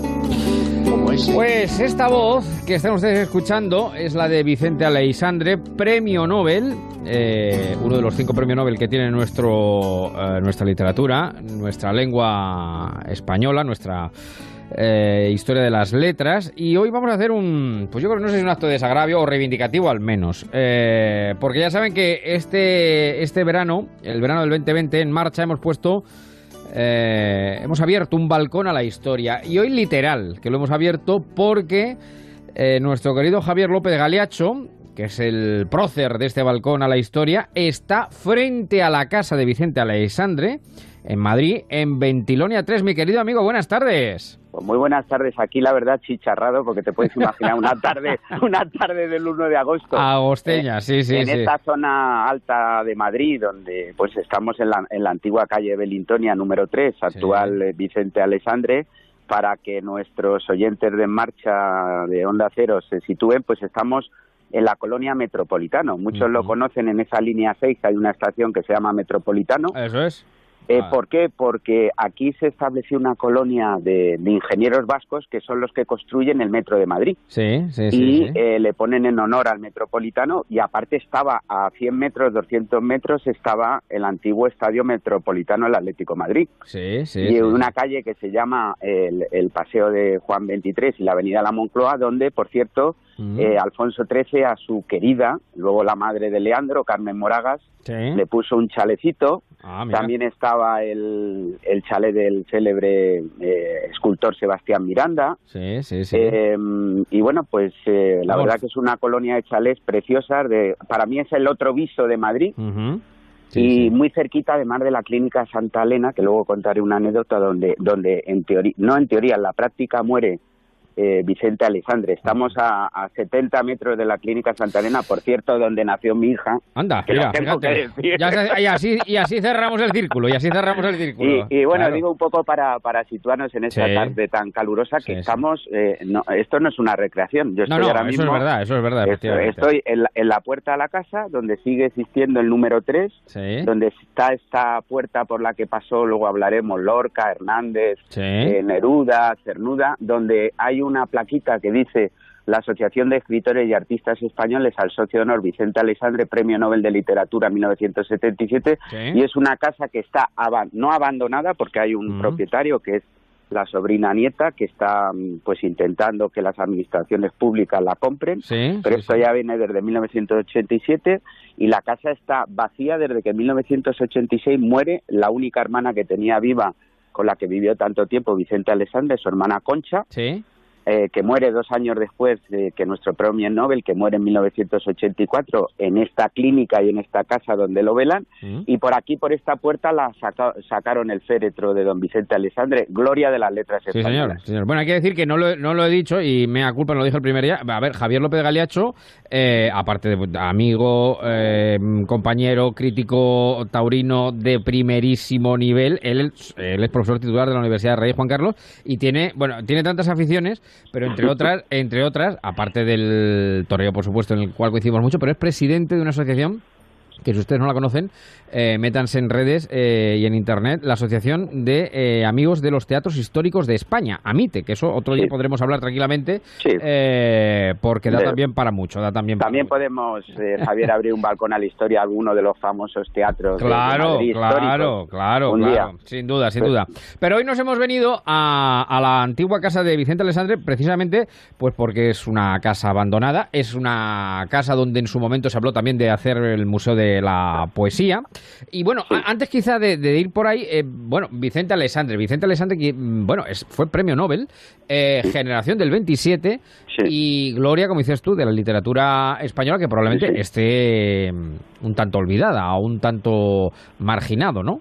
Bueno, él tiene un verso que a mí que me encanta que dice que, que lo que se olvida muere, ¿no? Entonces yo creo que hoy en marcha lo que tenemos que ponerle es un poco el agua donde renace, renazca la figura de Vicente Alessandre. Vicente Alessandre nace en 1898 en Sevilla. Sí. Lo que ocurre es que se va muy pronto a vivir a Málaga. Su padre era un ingeniero militar y bueno, pues estaba de idas y venidas y luego después de Málaga, donde por cierto tiene a, a dos amigos que luego van a pertenecer a la generación del 27, como es Alto Laguirre y Emilio Prados, Sí, sí, se sí. viene se viene a vivir a Madrid con su padre y estudia derecho y se gana la vida dando clases de derecho eh, mercantil aquí en Madrid, pero se produce un momento donde él conecta con la poesía. Y es que en la Navar del Marqués, un pueblo abulense que aprovecho para saludar a mis amigos Urbano Sí. y José Enrique Blanco, que son de allí, bueno, pues ahí conoce a, a Damaso Alonso y le entrega un libro de Rubén Darío que no hacía mucho que había muerto, el poeta nicaragüense también Modernista. premio Nobel. Y ahí emerge su amor por la poesía, luego transita también por, por la poesía de, de- de Antonio Machado Sí. y poco a poco pues eh, se va metiendo en el mundo de la poesía hasta convertirse en uno de los padres de la poesía española del siglo XX. Luego hablaremos de toda la importancia que ha tenido esta casa con la generación del 27, Sí. pero déjame que te dé dos datos biográficos Dime. que van a apuntalar la figura de, de Vicente Aleixandre. Él ha sido siempre un enfermo que gozó de una mala salud de hierro, Sí. porque en el año, vein- y eso luego va a condicionar su poesía, en el año 25 eh, sufre una nefritis tuberculosa, Oh. le tienen que estirpar un riñón en el año 32 Mm. y prácticamente toda su poesía va a ser tumbada. Va a ser en, en horizontal porque va a tener que estar eh, descansando muchísimo Sí, tiempo sí, por sí. prescripción médica y ahí es donde se va germinando su acercamiento a esa poesía que le define, que es la poesía del amor, la poesía de la tristeza, porque él pierde tres hermanos pequeños. Dice que uno de los grandes recuerdos que él tiene es corriendo con su hermano pequeño que luego muere. Le mueren tres hermanos, solamente le sobrevive una hermana de los cinco. Y esa poesía del amor, de la tristeza, luego hablaremos del amor porque condiciona toda su obra Toda su poética, obra. la tristeza, la soledad, etcétera. Y en el año eh, 30 se viene a vivir aquí con su padre, eh, erigen una, o en esta colonia que emergía entonces con la construcción en los años 20 del Metro de Madrid, pues emerge en lo alto esta casa modesta con unas vistas que entonces tendría impresionantes sobre, sobre lo que es la casa de campo y la, y la Sierra de Madrid.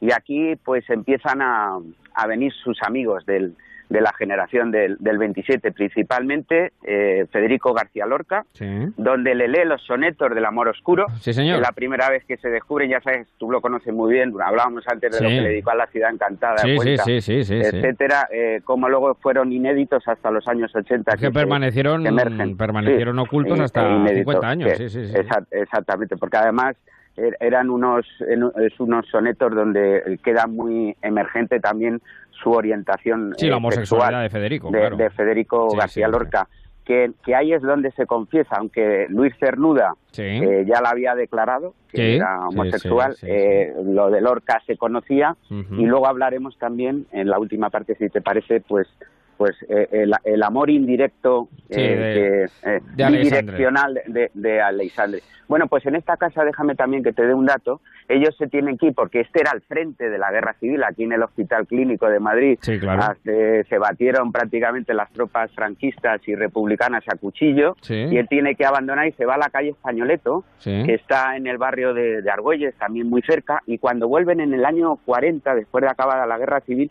se encuentran que prácticamente el único que había quedado eran los muros. Y otro dato que es muy importante, después de haberlo investigado, se encuentra que toda su biblioteca había sido despedazada.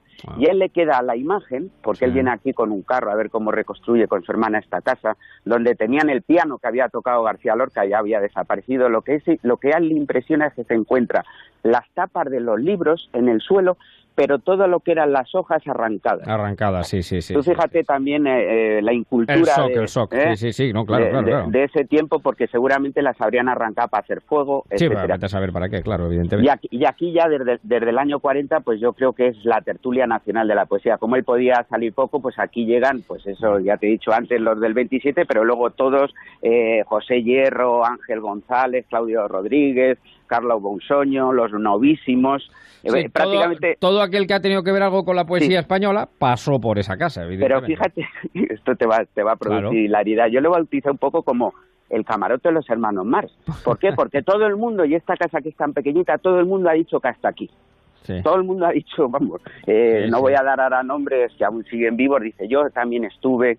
Es verdad que él era muy acogedor, él, él luego era muy cotillita en el sentido que le encantaba que vinieran a contarle cosas como él no podía salir. Sí, Y aquí eh, tiene un magnífico, que lo estoy viendo, un magnífico jardín, que es lo único protegido de la casa, porque en el año 40, al renacer la casa después de la guerra civil, Javier de Amigos de Marcha, él planta un cedro libanés que hoy en día está protegido.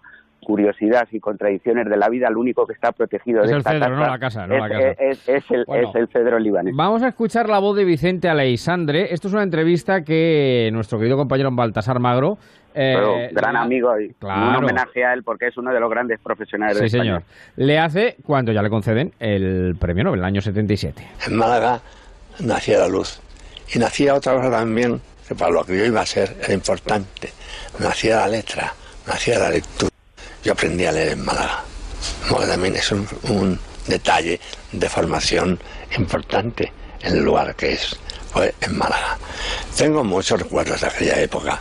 Yo viví en la, en la Alameda, que, es el lugar concurrido, un bonito paseo de, de la ciudad y una boca calle esa ciudad que va al mar. Eh, la vecindad del mar. Es emocionante, ya Javier, escuchar su Sí, voz. sí, Es emocionante sí. escuchar su voz. Contar pues esos recuerdos de, de niñez. De, de Málaga. De Málaga, efectivamente. Donde él aprende a leer. Eso es. En el año 77, que es cuando le conceden el premio Pues, Nobel. bueno, la, la verdad que fue una sorpresa. Es verdad que ya se venía hablando, pero incluso se había hablado de, de Jorge Guillén. Sí, que era sí, otro de los padres de la 27, generación claro. del 27.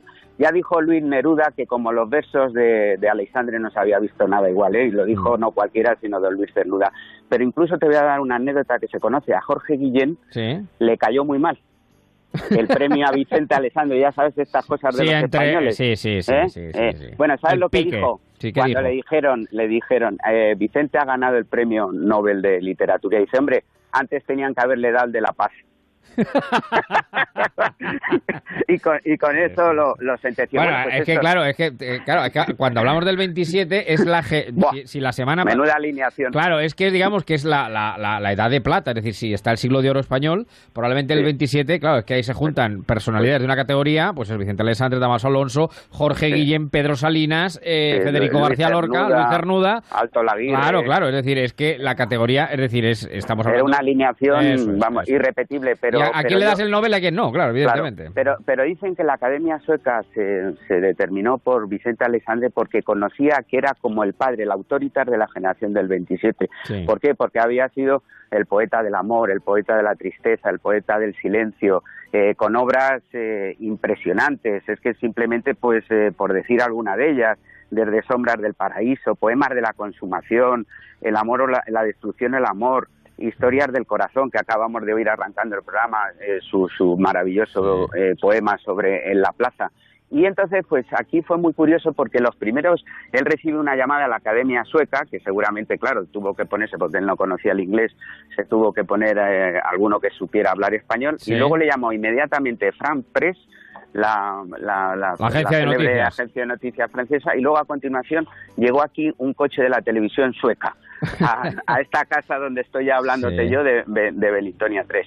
Y luego la verdad que, porque él llegó a vivir desde el año 77 al 84, donde muere, Mm. práctica, él no va a recoger el premio Nobel a, a Suecia, manda a un poeta que creo que aún sigue vivo, que se llama Justo Jorge Padrón, Sí. que es un poeta canario, y le manda allí a leer el discurso a, Que le escribe, a- a claro. Estocolmo, Sí, que sí. le escribe porque él estaba ya prácticamente ciego. Tenía un herpes Mm. en, en los ojos que le había operado el doctor, el doctor Castro Viejo, pero bueno, eh, dentro de esa mala salud de hierro, pues se mantiene vivo hasta el año 84, donde el 13 de diciembre muere en esta clínica Santa Elena. Lo que pasa que voy a contar una cosa porque está mm, reflejada también en la biografía que le ha hecho el profesor Emilio Calderón. Sí. La memoria de un hombre está en sus besos, que es un verso de este título del propio Alexandre, pues las monjas de la clínica Santa Elena no querían que eh, se dijera que Alexandre había muerto en su clínica. Entonces lo bajan en estos 70 metros que media entre Santa Elena Y con casa. Belintonia 3, lo bajan en una camilla ya muerto con el sudario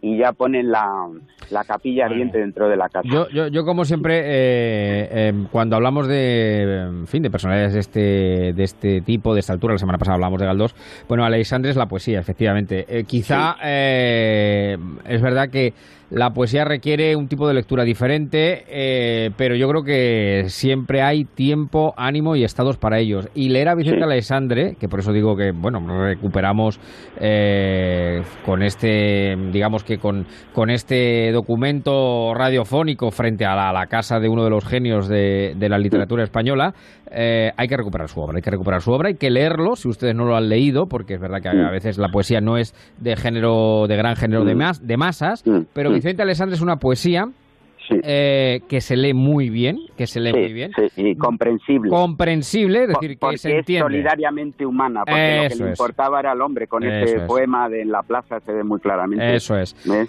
Es la poesía, como dice eh, Javier, eh, comprensible, entendible y es sobre todo también Y de un hondo lirismo, o sea, mm, impresionante, unas, unas imágenes, unas metáforas eh, verdaderamente eh, espeluznantes, es decir, de una hondura lírica tremenda, es, porque lo convierte, y con eso yo quería rematar un poco la faena, vamos Sí. ahí, en el gran poeta del amor, sin duda alguna. Eh, es el gran poeta del amor de... A ver, poetas del amor hay muchos, pero yo creo que como Alexandre, pocos han cantado y han descrito también el amor. Nada, ese, ese ha sido su, su eje central. Un amor que tuvo que vivir en este jardín que yo estoy viendo ahora mismo. Él dijo en un verso, dijo, el, el jardín don- donde, donde pasa el amor callado, ¿no? Sí. Donde, claro, él tuvo que prácticamente diseñar un exilio interior, porque él como no se podía mover, Claro. pues su, su, Claro. su vida está aquí dentro de esta casa de donde estoy hablando y donde emerge una de las obras poéticas más sensibles ante lo que es el amor. El amor que él vivió o que direccionó tanto al hombre como a la mujer. Sí. Porque mm, imaginemos lo que tuvo que ser en aquella época eh, también su orientación que tenía bisexual, podemos decir, Sí, que está claramente en la poesía que se ha ido que se ha ido recuperando. Él tuvo una grandísima amistad que no podemos llamar erótica, pero sí fue eh, paternofilial casi con Miguel Hernández, Sí. hasta el punto que hay un epistolario que tiene más de 3.000 cartas eh, dirigidas eh, desde Vicente a, a Miguel, que mantuvo luego amistad con la viuda de Miguel Hernández, Josefina Manresa, uno de los grandes eh, palos en su vida fue la muerte en la cárcel por una tuberculosis de Miguel Hernández, como sabemos eh, eh, siempre en la, en la biografía. Y luego, bueno, pues eh, tuvo, tuvo amores con mujeres como Margarita Alpers, Eva Seifer, una, una cabaretera que se llamaba Carmen de Granada, que le dio algún disgusto físico. Luego también en, en el tema de, de hombres tuvo, tuvo, tuvo amor con, con Andrés Acero, Sí. con García Briz. Y luego ahí hay un tema eh, polémico que me gustaría sacar, que es eh, su relación con un grandísimo poeta que era Carlos Bausoño. Sí, sí. Eh, haya habido un litigio porque eh, Vicente Alexandre le donó todo su archivo personal a Carlos Bausoño y a, y a su mujer. Actualmente está en manos de la familia de Bausoño, que murió creo en el 2015, y una sentencia del Tribunal Supremo de 2014 ante un litigio entre la sobrina nieta Alexandre que reclamaba el archivo y el poseedor que era Carlos Bausoño, finalmente el Tribunal Supremo le dio la razón a Carlos Bausoño. Ahora mismo está en manos de esta familia y a mí me da la impresión que en el juicio tuvo que llegar a la parte de, de la sobrina nieta algún epistolario o algún poemario inédito, porque está en manos de la familia Bausoño entre Carlos eh, Bausoño y Vicente Alexandre, que eh, a Emilio Calderón, que es el que hizo la, la biografía de Vicente Alexandre, descubre en algún poemario, en alguna carta, la, la relación más que amistosa entre Carlos Bousoño y eh, Vicente Alessandre, aunque la familia, Sí. directamente la viuda, lo ha negado categóricamente. Exacto, Yo no exacto. quiero manifestarme, sino simplemente estoy contando eh, Los hechos, datos- los hechos, los lo- hechos, los lo que- hechos, lo los ocurrido, hechos lo ocurrido. como son. Eso Pero independientemente de eso, lo que está claro que es una cátedra la poesía de Vicente Alessandre hacia el amor. Y recorriendo su poemario que hay que reivindicar en estos momentos en tu programa, porque lo que se olvida muere, yo creo que este verano podemos todos sacar alguna de las obras de Vicente Alessandre o escuchar su voz que impresiona y luego desde este programa con su millonaria audiencia pues pedir que a las eh, administraciones se llegue a una solución para no perder esta bellísima casa, que es la Casa de la Poesía. Desde 1987, que dijo el alcalde Juan Barranco, con los efectos de la muerte reciente, ya sabemos cómo son los políticos, que aquí se instaurara la Casa de la Poesía, la Casa de la Generación del 27, ha sido imposible. Yo creo que esto es una vergüenza para la sociedad española, porque al final Vicente Alessandre es gloria de nuestras letras. Eh, hemos visto el gesto de los presidentes de, de autonómicos que se han ido a San Millán de la Cogolla para, para poder hablar de los temas que nos ocupan, para hacer un homenaje también a la lengua castellana donde nace, pero la lengua castellana está viva en esta casa, que se nos está cayendo, que se está muriendo, y yo creo que habría que llegar eh, por parte del- de, de tanto la familia Vicente Alexandre, de su sobrina nieta, como por parte de las administraciones a un entente cordial. Una, rebajar las pretensiones que son altas, porque creo que ha puesto un precio de 4,5 Muy elevado, muy millones. elevado, muy elevado. Y luego, pues eh, realmente, no voy a dar el nombre, pero un ministro de Cultura reaciente eh, de hace unos años dijo que esta casa no tenía ningún interés, que salvemos el árbol y que lo demás se venga Y abajo. que lo demás se venga abajo. Bueno, yo creo que podemos terminar eh, leyendo y diciendo, bueno, uno de sus muchos poemas dice: Ah, maravilla lúcida de estrechar en los brazos un desnudo fragante ceñido de los bosques. Ah, soledad del mundo bajo los pies girando ciegamente buscando su destino de besos.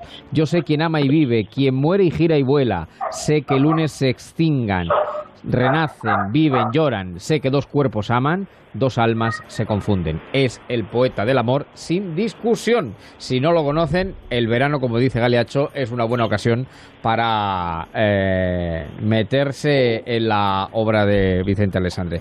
Mi querido amigo, pues conexión Pues maravillosa y estupenda y Pues sí, oportunísima. Así esto que no, no ha podido ser más periodístico. Más Hablar de Vicente Sí. Alessandre en Frente a su casa, frente a su y casa. reivindicando, y esto quedará creo en la historia si luego se salva esta casa, reivindicando en tu programa, gracias Javier, en nombre de todos los que amamos la literatura, la poesía, la cultura en España, dar esta oportunidad un sábado por la tarde, un 1 de agosto, con tantos oyentes en las carreteras de España, para pedir públicamente que se salve esta casa.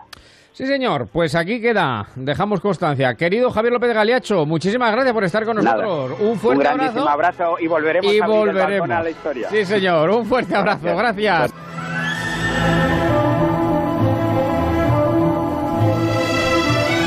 Pues bueno, ya decía al principio del programa, no es habitual hablar de poesía, no es habitual quizá hablar de una figura como Vicente Alexandre, pero una tarde de verano también creo que lo permite.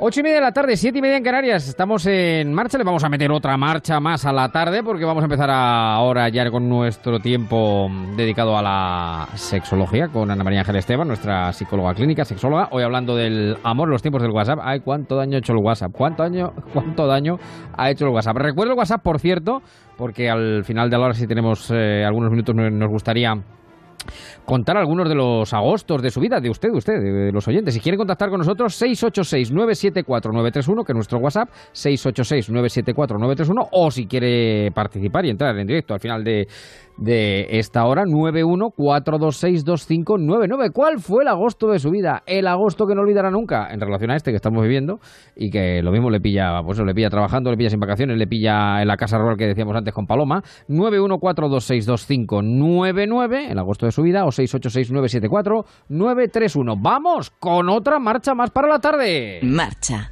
Onda Cero.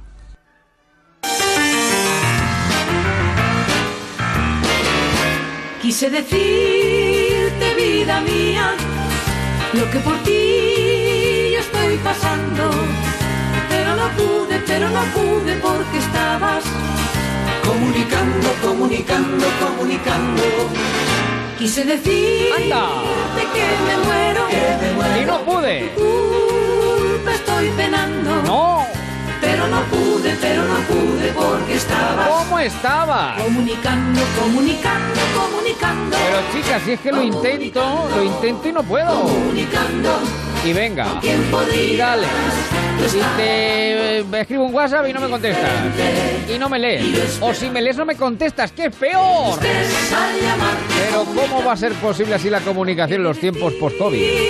Tantas cosas. Pues tantas cosas las que queremos repasar con nuestra querida psicóloga, sexóloga eh, online clínica presencial, Ana María Ángel Esteban. ¿Qué tal? Muy buenas tardes. Hola, buenas tardes, Javier. ¿Cómo te va la vida?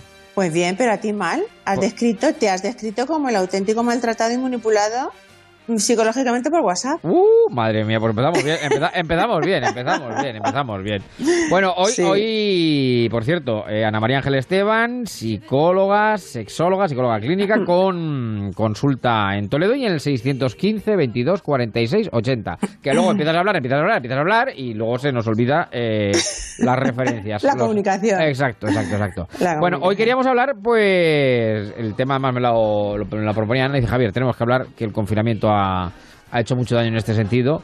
De, a ver, el WhatsApp no ha nacido ahora, ya lleva tiempo y No. el WhatsApp yo creo que ha cambiado nuestras vidas y Total. de hecho yo creo que es una herramienta muy útil, eh, utilizada de manera inteligente, Eso es. desde luego laboral y profesionalmente, e incluso también de manera personal. Pero claro, el WhatsApp eh, taladrado, llevado hasta el final, pues claro, ha roto parejas, ha creado otras nuevas, eh, ha hecho de todo un poco en la vida, ¿no?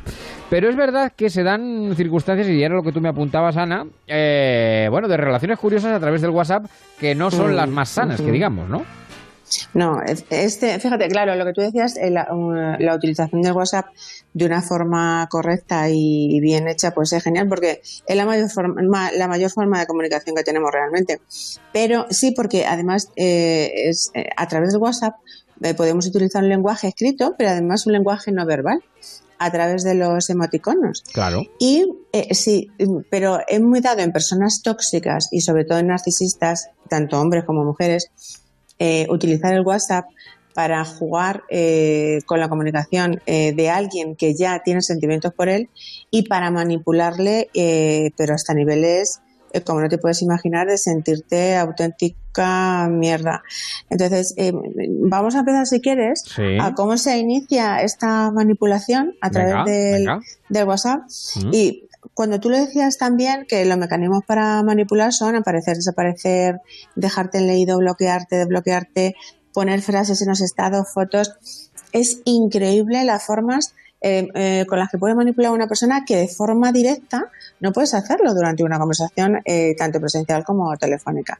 Entonces aquí ese hay, hay esa otra forma de, de gestual y otra forma de, de no comunicación, que es el silencio, que es uno de los mayores eh, artefactos, por decirlo, de manipulación psicológica. sí, verdad. Mira, primero empezamos con un enganche. Sí, sí. Eh, Con un enganche aparece un fulanito o una fulanita. Bueno, yo voy a hablar de un fulanito, soy una mujer. Mm. Aparece un fulanito y, y se crea la etapa de, de- de la idealización. Sí. Aparece un tío divertido que te manda un montón de emoticonos, eh, que te hace un montón de halagos, que te admira, eh, que te manda músicas, que te manda audios, que bueno, que te hace sentir la reina del universo. Y vamos a ver a quién no le gusta, hombre o mujer, y sobre todo hombre, a quién no le gusta sentirse así. Esto empieza eh, a ser, bueno, la verdad es que primero al, principio te extrañas porque dices, ¿y esto por qué? ¿Y este Pero señor bueno, y esta ya- señora ya- por qué? ¿Qué, qué tripas no te molesta, claro, pero bueno, algún tipo de, de contacto sí. Os habéis conocido, os habéis pedido el teléfono y la primera forma de comunicación y casi exclusiva va a ser el WhatsApp. Entonces, por ahí empieza, bueno, la admiración, te pone por las nubes, dices la leche. ¿De dónde salió este tío que no hay otro como este? Y, y bueno, pues ahí ya te está enganchando. Habitualmente te está creando eh, una, una adicción porque Una todos los días cierta dependencia. todos los días aparece, sí, ahora viene la dependencia emocional. Te crea una adicción, un enganche a esa necesidad de, de, de, de ver eso, de escuchar, de sentirte importante, sentirte que, bueno, te levantas, mm, buenos días, princesa, tal. Entonces, cuando eh, el fulanito, el manipulador, el tóxico, eh, ya nos tiene seguros porque se lo ha currado y todos los días de esa forma, entonces ya empiezan a relajarse un poquito. Y a mí sí que me encantaría que, joroba, hay tantas, tantas, tantas personas manipuladas, manipuladas, pero manipuladísimas, que se sienten culpabilísimas, que la autoestima la tienen por los suelos a través de esto que y son tan difíciles es tan difícil que se den cuenta que por favor es que, que se estén viendo con cada cosa que voy a ir diciendo ahora, que se estén viendo y que tomen medidas. Bueno, pues seguimos con la fase Sí. esta en la que el manipulador, el tóxico, ya se ha dado cuenta de que te tiene, te tiene Te ahí. tiene vamos. ya comiendo en su mano, comiendo en su Sí, mano. Efectivamente, porque ya está esperando continuamente. Y entonces Pues ahora va y retira la mano, ahora va y retira la mano. Empieza, vamos a ver, Javier. empieza el condicionamiento. Empieza el condicionamiento. Qué listo eres. ¿No harás tú de eso? No, ver, empieza el condicionamiento. Eh, claro, así se sigue. Ahora te da un refuerzo variable o un refuerzo intermitente, que es como llamamos en psicología, aparezco, desaparezco. Ya no estoy todos los días o aparezco menos veces al día. Entonces, la persona que está acostumbrada ya a obtener esos premios y, y esas sensaciones tan placenteras empieza a preocuparse. ¿Y qué pasa ahora, eh, Joroba? Bueno, es que incluso, incluso cuando ya empieza a preocuparse de esa manera, dice, bueno, voy a ponerle un sonido distinto, eh, a ver si se me va a pasar a escucharle, o a ver si me... Entonces, eh, le ponemos una música distinta a ese contacto para, para saber desde donde estemos, en la habitación, en el trabajo donde estemos, qué está haciendo él. Eh, fíjate ya que enganche hay. Em, entonces, ahí ya empezamos a... mm, a, a ya estar esperando continuamente. Ese señor, bueno, ese tóxico, ya sabe que estamos ahí. Y empieza, claro, pero eso lo hace con más Mm. gente, con más personas. Entonces, ahora ya empiezan más mecanismos, que es, eh, bueno, más mecanismos, los mecanismos de ¿Dónde estará este? A ver, ah, pues está en línea. Joder, va, pero si le he escrito y no me mira. Entonces, el tío sigue en línea y no me mira. Y no me mira. Y, y le haces un toquecillo de atención. Hola. Y él te dice, anda, hola. Eh, te da una excusa. Eh, excusas. mm, es que mira, es que me ha entrado una compañera de trabajo. Mm. Es que no he podido, es que tenía un asunto muy importante. Y al final, aunque nosotros nos hemos estado comiendo la cabeza mientras que le veíamos en línea porque no nos contesta, está hablando con otra o con otras. Sí. Ah, ya, pero a lo mejor no se ha enterado. Pues este nos da las, las excusas que al final nosotras queremos oír.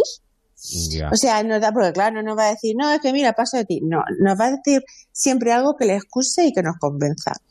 Entonces, eh, incluso nos pueden llegar a decir, ¿qué cosas dices? Pero como ya estás yo con otras, pero ¿cómo no voy a querer leerte? Entonces ahí empieza también ya el sentimiento de culpa. Y mejor, la verdad, ¿qué cosas piensa de él? Ya, ya. Otra cosita que hacen. Frases. Esto es tremendo, ¿eh? Esto es tremendo. ¿eh? Lo que Sí. se forma, lo que se forma por un Sí, WhatsApp. Luego yo, luego yo al final diré alguna cosita. Luego yo al final también diré alguna cosita para. Joder, va, pero, pero vale. sí, sí, sí, no. es- Entonces, es- mira, es la, gran bola de nieve. Esta es la gran bola de nieve que forma el WhatsApp. Terrible, terrible, Javier, terrible. Eh, pero ya sea lista, listo, inteligente, como sea, es que caes, caes ante emociones así de extremas. Entonces, mira, las frases eh, también se suele jugar y vuelvo a repetir, quien no ha empezado a decir, uy, ha puesto una frase en su estado y además que son frases ambiguas, son frases que, que nos generan muchísima duda. ¿Esta irá por mí? ¿Irá por alguien? Ay, sí, será por lo que le dije el otro día. Eh, entonces, es- esas frases también nos siguen manteniendo ahí, al pie de su WhatsApp y al pie de sus... Porque como ya hemos empezado a ver que desaparece un poco, pues es como si quisiésemos ver pistas, Mm. a ver si sacamos algún argumento de ¿Por dónde por va qué. el hilo? ¿Por dónde va el Eso hilo? es. Poner y quitar la hora de conexión. Otra. Mm. ¿Y por qué la quita? ¿No quiere que le vea? No quiere que... eh, no, seguro que es para controlarse él, porque es que a lo mejor se está enganchando a mí y no quiere ver mi hora de WhatsApp. O sea, es que fíjate eh, las emociones, eh, cómo nos pueden manipular a nosotras mismas, Sí, a nosotros sí, mismos. Sí, sí, sí, sí. Pon la hora, la quita, tal. Ah, mira, pues ahora la ha puesto, quiere que le vea. Fíjate, todo nos lo autorreferimos. Mm. Escribir sin conexión. Y dices, anda, me ha contestado, eh, pero su hora de conexión sigue siendo la de hace tres horas. Pero ¿y por qué me escribe ahora sin conexión? Y todo esto, eh, esto es basado en hechos reales, quiero decir, que se te plantea Hombre, la consulta. que plan- realísimos, Claro, claro, claro. pero claro. realísimos. Es que es increíble. Por eso me parece Y el un arma tema de muy claro, y el arma de destrucción masiva que supone, quiero decir, porque esto eh, al final, como dices tú, sobre todo va a la línea de flotación, que siempre hemos dicho, el torpedo de la línea de flotación, que es la autoestima, porque claro, uno empieza a pensar, Claro. Lo- y, la dependencia, Ah, ya eso tienes la dependencia emocional y la dependencia de tu autoestima, de esa atención que te estaba eh, dando esa persona y de esos halagos y, y de ese todo que ahora te está haciendo desaparecer. Que ahora te está negando, ahora te Solamente, está negando. Claro, porque solamente eh, eh, estaba intentando eh, captarte para su autorrefuerzo, para aumentar su ego, por ejemplo, ¿no? Sí, sí, sí. Entonces, bueno, pues eso, escribir sin conexión. ¿Por qué me escribo sin conexión? Ah, claro, porque seguro que le están escribiendo a otras, pero a mí necesita escribirme y me escribe sin conexión, porque necesitaba escribirme.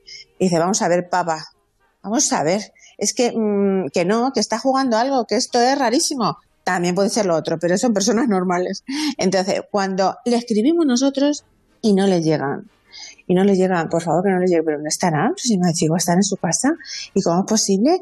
Y dice, pues ya a estas horas y, tal, y empieza, ¡buh! ahí empieza la cabeza, la cabeza. El torrente. Y luego de pronto, Sí. le- de pronto le llega. Y entonces ya, ¡ah! le ha llegado. No me lee, no me lee, no me lee. Ay, madre que no me lee. Y entonces eso nos crea una preocupación tan extrema. Ya. ¿Pero por qué? ¿Dónde está? ¿Le habrá pasado algo? Tal. Ay, ahora sí, ya. Bueno, pues es que está vivo. Vale. Entonces ya el fulanito te escribe y te dice mil excusas. Ay, cariño, perdona, que estaba en una cueva, estaba no sé dónde, estaba pero no sé por cama. qué, me he quedado sin batería, el, mo- el cable se me ha partido, el perro se le ha comido, o sea, mil cosas, pero tremendo, yo que ¿eh? sepas que estaba en casita, es eh, sin, sin ninguna otra tía, sin ningún otro tío, estaba yo aquí y decía, ay madre mía, que ahora no me va a poder escribir. Encima, encima. Y entonces, pues tú vuelves eh, a, a- a preocuparte y a decir, joder, va pobrecito, y qué mal pensada era yo. Fíjate, encima estaba pensando que a lo mejor estaba con otra. Pero en ese momento vuelve a mostrar interés por nosotros, porque nos acaba de decir, ay, estaba preocupado porque tú me ibas a escribir, ¿sabes? Entonces Y te nos loco y lo rompes todo, claro. Nos recoloca otra vez Sí, en esa sí, posición de dependencia. Bueno, y el peor, el peor, el peor son los tips en azulito, en visto. Sí. Cuando ya nos contesta, esto es terrible, terribilísimo. El silencio, cómo interpretar el silencio, cómo interpretar el silencio. Ya no le importo. ¿Será que no me puede escribir tal? No, no, es que no le importo. Ya ha pasado una hora que la he visto. ¿Y cuando se ha conectado? Si se ha conectado hace media hora, pero ¿por qué no me ha vuelto a contestar? Es terrible. Eso es lo peor. Mira, pues esto solamente significa una cosa. Que tú a esa persona le estás importando nada, nada, nada. Y aunque no queramos verlo, como cuando eres adicta al, trabajo, al tabaco o alguna otra droga, Sí. que aunque no quieras ver y saber que te está haciendo muchísimo daño, tú sigues ahí todavía expectante por si acaso, por si acaso, porque el tío no ha desaparecido. Entonces Claro. dices, seguro que... Entonces, y luego viene el último periodo, Javier, Sí. que es el de, eh, bueno, tú ya has ido soltándole mientras tus quejas, joroba, es que me siento mal, es que porque antes, antes me escribían Sí, más, sí. antes tal.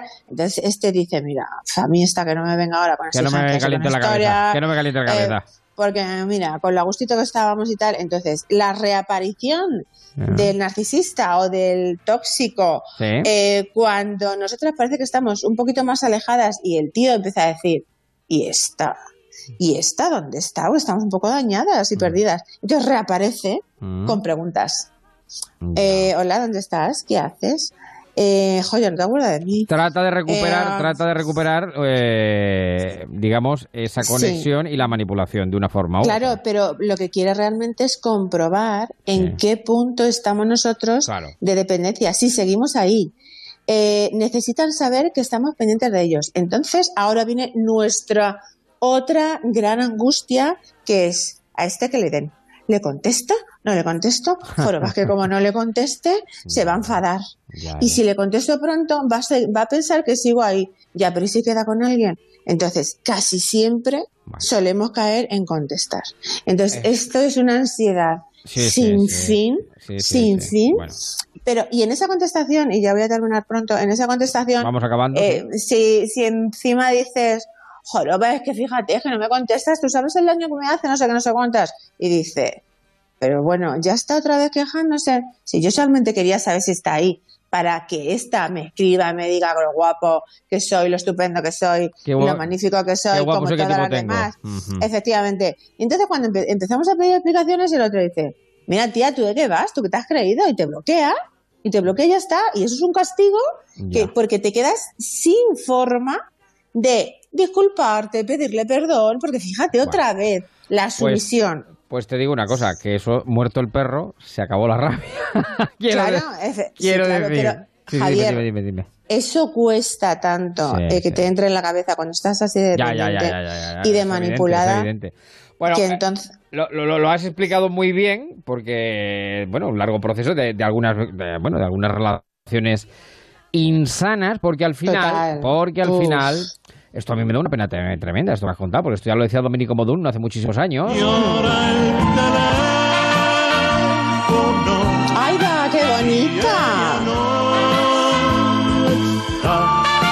Llora el teléfono si ¡Qué ella no está. bonita! ¡Qué bonita! Esa canción me encantaba. Como me siempre en vanguardia, nosotros pinchando los últimos éxitos de la tarde, De noche de nuestra anteayer, edad. efectivamente. No, pero yo déjame decir solamente dos cosas para Dime. terminar, Ana, que me, me ha parecido interesantísimo todo el recorrido que has hecho. Tengo una Y- cosita, ¿eh? Para Bueno. terminar. Un- una frase solo. Pues Dime. sí, sí, sí, la damos, la damos naturalmente. Pero yo creo que eh, el WhatsApp ah, es una, volvemos al principio, es una herramienta muy interesante. El problema es cuando hemos sustituido la vida real por la vida digital Total. o la vida, eh, digamos, Hmm. virtual. ¿Qué es lo que ocurre? Que donde haya una comunicación verdadera, integral, real, face to face, cara a cara, personal, eso es insustituible por nada del mundo. Y Hombre, la voz. Claro, bueno, sí. La cara, la actitud, todo. eso, Eres más eso. auténtico que con frases. Por eso, por eso.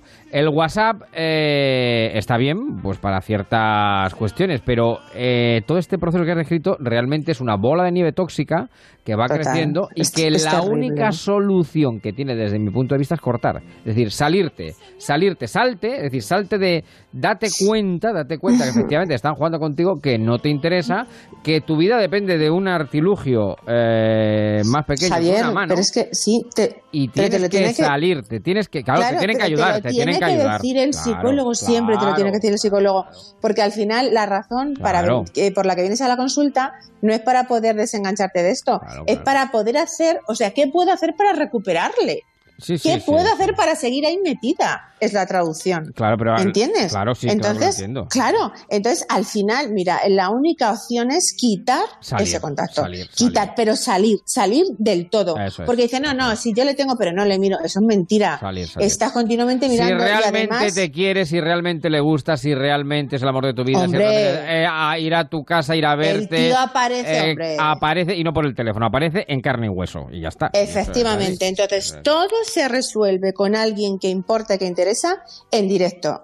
Y tenerlo, aunque tú te hagas el firme propósito de no verlo y ni mirarlo, es realmente, internamente, estar esperando que aparezca. Claro. Es que seguir enganchada en esa línea. Claro, claro, claro, claro. Es que, es que, es que no, es que tiene que ser radical como cualquier otra droga. En fin, que yo creo que ha quedado meridianamente claro, ¿no? Eh, de cuál es el problema y cuál es la solución. Así Sí, que- porque Javier, una última cosa, perdona, hay mujeres, personas que intentan utilizar estas mismas estrategias con el, con el tóxico, pero para, toma, de tu propia medicina, toma para que te enteres. A ellos no les afecta. Pero si ellos no tienen las emociones que tenemos nosotros cuando Claro, nos hemos enganchado, claro, entonces eso no sirve utilizar lo mismo. Exacto, exacto, exacto. O sea, es que no sirve. La distorsión emocional es diferente, exactamente. Bueno, pues ¿cuánto Hmm. aprendemos? ¿Cuánto aprendemos sintiendo esta chica? Qué bien lo hace, qué bien lo hace Ana María Ángel Esteban, psicóloga clínica, sexóloga. Te mando un beso muy grande, ya te lo daré. Bueno, o sea, tampoco se pueden dar besos, porque con esto de... Bueno, pues con la mascarilla. Con, Bueno, con- pero- o- mascarilla, o- mascarilla, mascarilla, mascarilla. A dos metros de distancia. Ya lo- Doble capa, Eso es, doble doble capa. capa. doble capa. Cuídate Vale, un mucho. besazo. Un beso muy grande. En marcha, besazo. en Onda Cero. cerca estoy de ti con nuestra voz. En julio, ¿verdad que vas a estar en el Hotel Riviera? ¿Te gusta el mar? En marcha. Onda Cero. Adiós, Juan, pásalo genial. Ah, qué suerte el vecino que se vaya de vacaciones. Anda, ¿y esa placa de Securitas Direct? Se ha puesto una alarma antes de irse. Pues es buena idea. Yo debería hacer lo mismo para irme tranquilo. Confía en Securitas Direct. Ante un intento de robo o de ocupación, podemos verificar la intrusión y avisar a la policía en segundos. Securitas Direct. Expertos en seguridad. Llámanos al 945 45 45 o calcula online en securitasdirect.es. Julia Otero. ¿Cómo hacer una radio entretenida? ¿Cuál es el papel de la radio en el futuro? ¿Cómo se tiene que adaptar el periodismo a las nuevas tecnologías? El mundo tiene preguntas. Sé tú la respuesta. Inscríbete en el máster de radio de Onda Cero y la Universidad Nebrija. Entra en nebrija.com. Nos vemos en Universidad Nebrija.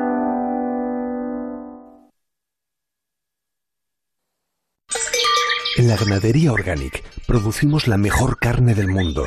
Hacemos cría ecológica de las razas Angus y Wayu, 100% sostenible. Nuestra carne es deliciosa y saludable, extremadamente tierna y jugosa. Va del campo a tu casa, sin intermediarios, a un precio justo. Si pruebas Organic, solo comerás Organic. Nosotros te la llevamos gratis a tu casa.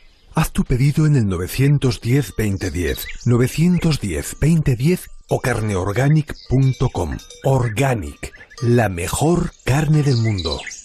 Onda Cero Madrid 98.0 Siente una seguridad total en tu hogar. Ven a Muebles a Dama y descubre los tejidos AquaClean. Con la tecnología AquaClean Safe Front, que protege contra virus y bacterias, reduciendo eficazmente su actividad y limitando su penetración en el tejido. Además, posee dos certificaciones ISO. Disfruta del relax de tu sofá con la seguridad de los tejidos AquaClean. Limpio por fuera, limpio por dentro. Disponibles en mueblesadama.com y en General Ricardo 190. Este verano no poder irte de safari a Kenia. Pero sí podrás aprovecharte de los descuentos más salvajes de Ocasión Plus. Más de 1.500 coches con descuento y ahorro de hasta 6.000 euros. Solo hasta fin de mes. Ocasión Plus, número uno calidad-precio. Ocasión Plus, ocho centros en Madrid. Localiza tu centro más cercano en ocasiónplus.com. Abierto sábados mañana y tarde y domingos mañana. Estamos en rebajas, sí, pero ninguna son como las rebajas de Muebles a Dama. La calidad que siempre te ofrece Muebles a Dama, ahora con unos precios insuperables, transporte y montaje gratuitos y la mejor financiación. Entra en mueblesadama.com o ven a la calle General Ricardo 190. Rebajas, las de Muebles a Dama. En la ganadería Organic producimos la mejor carne del mundo.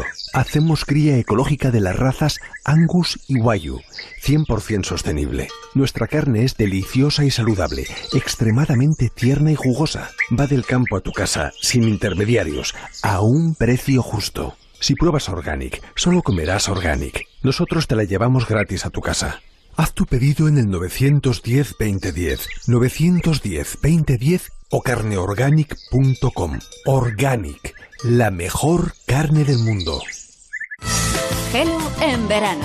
Curiosear, conocer, recordar, conversar, sentir, todo serán emociones en las cuatro horas que arrancarán cada tarde a las tres. Gelo en verano quiere ser tu compañía en un verano antinormal. Sí, viajaremos, leeremos, bailaremos, reiremos, pero sobre todo celebraremos que seguimos juntos. Nosotros y tú más cerca que nunca.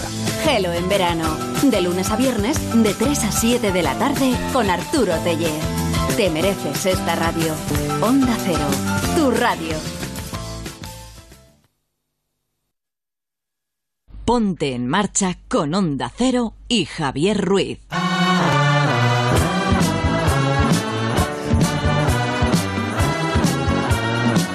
Caliente, caliente, eh, oh, caliente, caliente, oh, caliente, caliente. En cinco minutos habremos llegado a las 9 de la noche. Hace tiempo Las cuerpo 8 en Canarias. anda suelto y no lo puedo frenar. Está por aquí ya mi querida Laura. Estoy Álvarez, por aquí, ¿qué tal? Javier, Muy ¿qué buenas tal? tardes. ¿Cómo te va la vida? ¿Qué tal? Pues aquí estoy mirando el Facebook a ver qué dicen nuestros oyentes. Bueno, pero, pero antes, antes que nada, Javier, déjame felicitar a mi abuelo que hoy cumple 79 años. ¿Pero qué me dices? Sí, ¿Que tu abuelo felicitarle. cumple- ¿Cuánto? 79. ¿Y cómo se llama? Se llama Pablo. Pablo, Pablo, con el cariño de tu nieta. Mira, mira, mira, mira, mira, mira, mira, mira,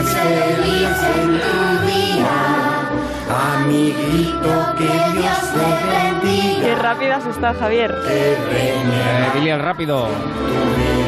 Nunca dudes de quien no debe dudar. Cumplas muchos más.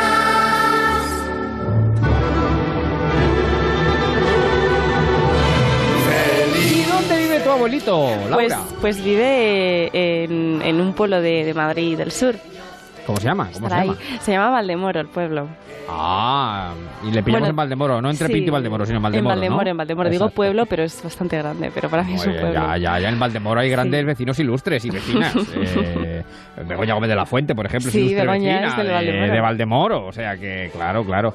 Oye, pues nos alegramos muchísimo que, el, mira, el 1 de agosto cumple los años. Pablo, el abuelo de Laura, que como buena nieta, mira, el otro día estuvimos hablando de los abuelos, acuérdate, el Y no le domingo felicité. pasado.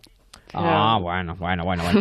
Bueno, que llegamos a las 9, las 8 en Canarias. También voy a saludar, que ya está por aquí, a mi querida Eva Balbanud Martínez Abascal. ¿Cómo te va la vida? Buenas tardes. ¿Qué tal? Muy buenas tardes, Javier. ¿Qué tal, Laura? ¿Qué tal, Eva? Muy bien, me voy a sumar a la felicitación, por supuesto, para Pablo, el abuelo de, de Laura. Gracias. Que, ha- que has recuperado ya la canción, lo de caliente, no sé si es por el día, eh, la carrera, eh, Javi, o por el tema este del WhatsApp que estabais Bueno, el tema del. WhatsApp que, te- que nos ha revolucionado bastante. eh, Claro, también he visto que- por aquí algún sí. comentario que otro, pero claro, el, el WhatsApp es que el WhatsApp lo carga el diablo, yo siempre lo he dicho. muchas personas se calientan con eso del WhatsApp.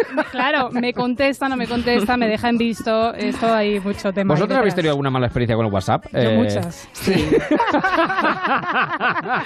Yo pues creo que todo quitaros el el mundo... WhatsApp, quitaros Sí. la aplicación, quitaros la aplicación. Todo que el mundo que tenga WhatsApp seguro que ya Sí, se ha ¿no? sentido muy Ah, sí. identificado, sí. Hay que decir que he tenido experiencias malas y muy buenas también, ¿eh? Cuidado. Pero es verdad que para muchas personas que, por ejemplo, están empezando, pues hay una relación incipiente, ¿no? Ahí de repente puede ser un arma de destrucción masiva el WhatsApp, ¿eh? No, no, Cuidado. pues por eso le hemos dedicado al programa, claro que sí. Bueno, ¿y qué nos han dicho los oyentes? Eh, Laura, ¿qué tenemos por ahí? Pues mira, Javier, los oyentes, eh, así de relacionado con lo que hemos estado hablando hoy, Mm, un sí. oyente eh, le ha preguntado a la, a la psicóloga Ana María Esteban Mm. qué valor le, eh, le da ella al físico en las relaciones sociales o, qué- o qué valor cree que tiene en, las relaciones Pero si sociales. eso ya da igual, si no ves que vamos todos con mascarilla, ya, ya da igual. Si, si eso ya da lo mismo. Eso es verdad, eso es verdad. Es, Claro, es un punto claro, muy claro. positivo. No, pues mira, un día lo podemos tratar. Bueno, la semana pasada también ya hablamos un poquito de la mascarilla y de la seducción de los ojos. Es pero verdad. bueno, sí que es verdad que esto de la mascarilla nos, nos está imponiendo. ¿Qué más? ¿Qué más? ¿Qué más? ¿Qué más? ¿Qué También tenemos una foto de Julio Diamante, el director que ha fallecido hoy? Es verdad. es de verdad. su participación en la ruta seminario que la UNED organizó en 2008. También Ujú. han subido una foto de él. Sí. Y, y otra foto que es más bien un meme eh, del álbum Abbey Road, desde los Beatles cruzando el paso de cebra. Ah, sí, sí. Y John Lennon, que es el que va el, que va el primero dándose la vuelta y diciendo, bueno, hay un bocadillo que, que hace Mm. como que John Lennon dice, se me ha olvidado la mascarilla. Ay, Es- madre mía, la mascarilla. Bueno, y nos han disco- mandado una, una sugerencia musical maravillosa al hilo de lo de las cigarras que comentábamos al principio, que son estas sevillanas, eh, estupendas las sevillanas del grillo.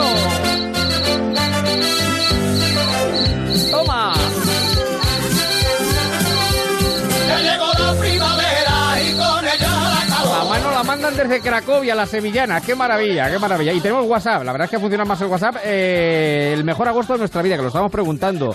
Dice, mis veranos de niño en el Monseni, aire puro, alimentos de calidad, leche recién ordeñada y por la noche dormir con una manta. U otro que dice, aquellas lecturas interminables de Benito Pérez Galdós, que el otro día hablábamos, o de los grandes libros eh, de la regenta o Fortunata y Jacinta. La playa, dicen por aquí también, la playa de Torremolinos y las fiestas que luego se montan después después de la mañana, después de la mañana del ataúd, que llega la- llega, a las, llega a las 9, nos pilla el toro. Luego seguimos, que tenemos más, luego seguimos, que tenemos más, hasta las 10. Son las 9, son las 8 en Canarias.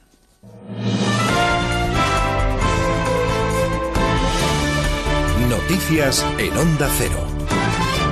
Buenas noches. Un incendio de cereal y pasto en la localidad madrileña de Valdepiélagos ha obligado a desalojar a la urbanización Lago del Jaral, ya en territorio de Guadalajara, y a los 80 vecinos de la urbanización El Frontal de Madrid, y ha provocado la intervención de dos hidroaviones, seis helicópteros y unas 12 dotaciones por tierra. Alrededor de las 7 de la tarde ha quedado estabilizado y controlado el frente que amenazaba a la urbanización El Frontal. El fuego en esta zona ha tenido que ser atacado con medios aéreos y posteriormente los bomberos han podido acceder por tierra para terminar de sofocarlo y evaluar los daños, ya que podría haber alguna construcción afectada. No obstante, no ha habido daños personales, según Emergencias Comunidad de Madrid.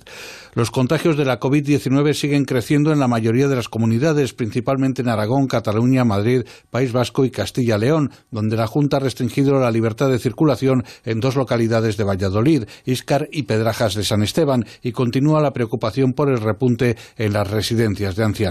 La Junta de Castilla y León ha decretado varias medidas de contención para los próximos 14 días en ambas localidades, como restringir la libre entrada y salida de personas de los municipios, salvo aquellos desplazamientos que se produzcan por motivos justificados. 11.000 habitantes de Valladolid han vuelto de este modo a la fase 1 tras aprobar el juez el confinamiento. El alcalde de Pedrajas, Alfonso Romo, ha indicado a Onda Cero que el posible origen del brote se encuentra en un matadero avícola.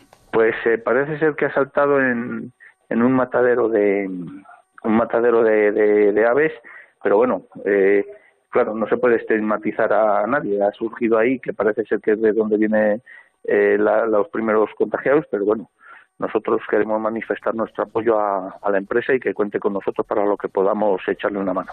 Bélgica ha prohibido este sábado los viajes a Navarra, Aragón, Barcelona y Lleida con motivo de la evolución de la pandemia de coronavirus en esas zonas. El Servicio de Exteriores belga ha actualizado hoy la lista de zonas a las que no se autoriza viajar o se aplican restricciones. Bélgica ya prohibió el pasado fin de semana los viajes no esenciales a las provincias de Lleida y Huesca, obligando a quienes estén ya allí y vuelvan al país a someterse a una cuarentena de 14 días y a un test de coronavirus. El ministro de Sanidad, Salvador Illa, ha calificado a España como destino seguro durante su comparecencia en unas jornadas del PSC en Palamos, en Girona. El ministro ha aprovechado para, para expresar su respaldo a las medidas restrictivas que implantan las comunidades autónomas ante los brotes de coronavirus. Estamos en un escenario de control, el papel central corresponde a las comunidades autónomas, eh, se está haciendo, como digo, un esfuerzo de detección precoz muy importante y donde hace falta se están tomando medidas de distanciamiento social, bien reduciendo algunas actividades, limitándolas o incluso recomendando la limitación de movilidad. Eh, y, quería también hacer un llamamiento a la ciudadanía para respetarlas de forma escrupulosa y seguir, por tanto, todas las recomendaciones que dan las autoridades sanitarias. El Comité de Emergencia de la Organización Mundial de la Salud considera que es posible anticipar que la pandemia de coronavirus durará largo tiempo y que por ello hay que mantener los esfuerzos que se hacen para contenerla en las comunidades, las regiones, los países y el mundo entero. La pandemia ha causado hasta el momento casi 17,4 millones de casos confirmados y 675.060 muertos, según el recuento oficial de la OMS. Unas 15.000 personas han participado este sábado en Berlín en una protesta contra las restricciones impuestas para frenar la pandemia, a pesar del aumento de las cifras de contagio registrado en las últimas semanas. En Alemania, en las inmediaciones de la emblemática Puerta de Brandenburgo, los manifestantes han marchado en gran medida sin guardar el distanciamiento preventivo estipulado para evitar contagios y sin llevar mascarillas. De hecho, han instado a quitárselas a quienes las llevaban. Los manifestantes clamaban consignas como libertad y resistencia y denunciaban que la proclamación de la pandemia de coronavirus era la mayor teoría conspirativa. Nuestra demanda básicamente es volver a la democracia, lejos de estas leyes que nos han sido impuestas, lejos de las máscaras que nos hacen esclavos. Última hora de la información deportiva con Miguel Ángel Cordero. El presidente del Fútbol Club Barcelona, Josep María Bartomeu, se ha referido al caso de Arthur en una entrevista concedida al Sport. Bartomeu ataca, achaca al futbolista su falta de compromiso y de respeto hacia el club.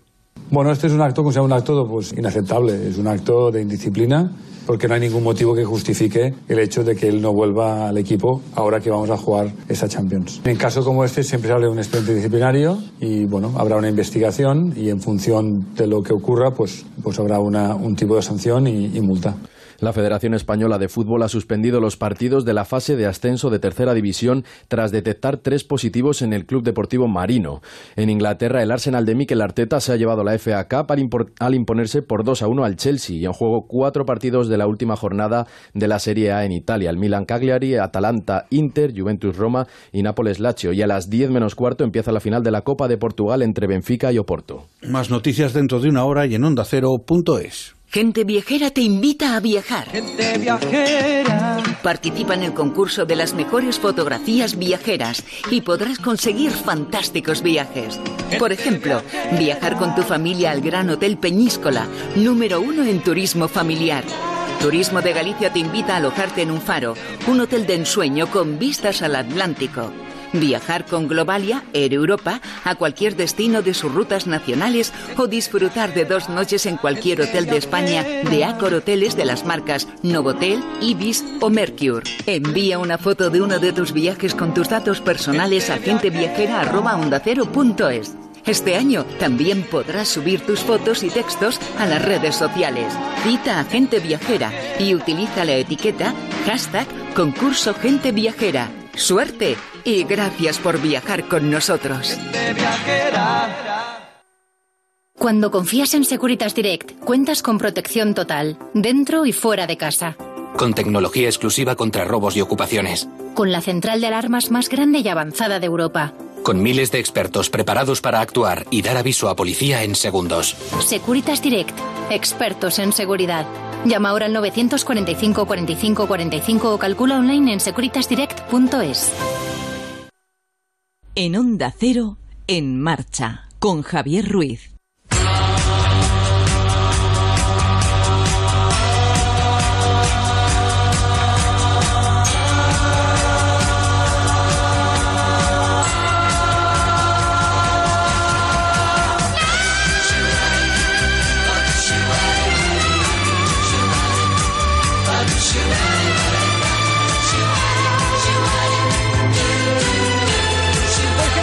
Porque son las 9 y 7 minutos, las 8 y 7 en Canarias, combatiendo el calor con el frescor de la radio, con todos ustedes a través del Facebook. Recuerden que tienen eh, un grupo de oyentes donde escribirnos, encontrarnos en marcha o el WhatsApp del programa 686-974-931, también el teléfono 914262599.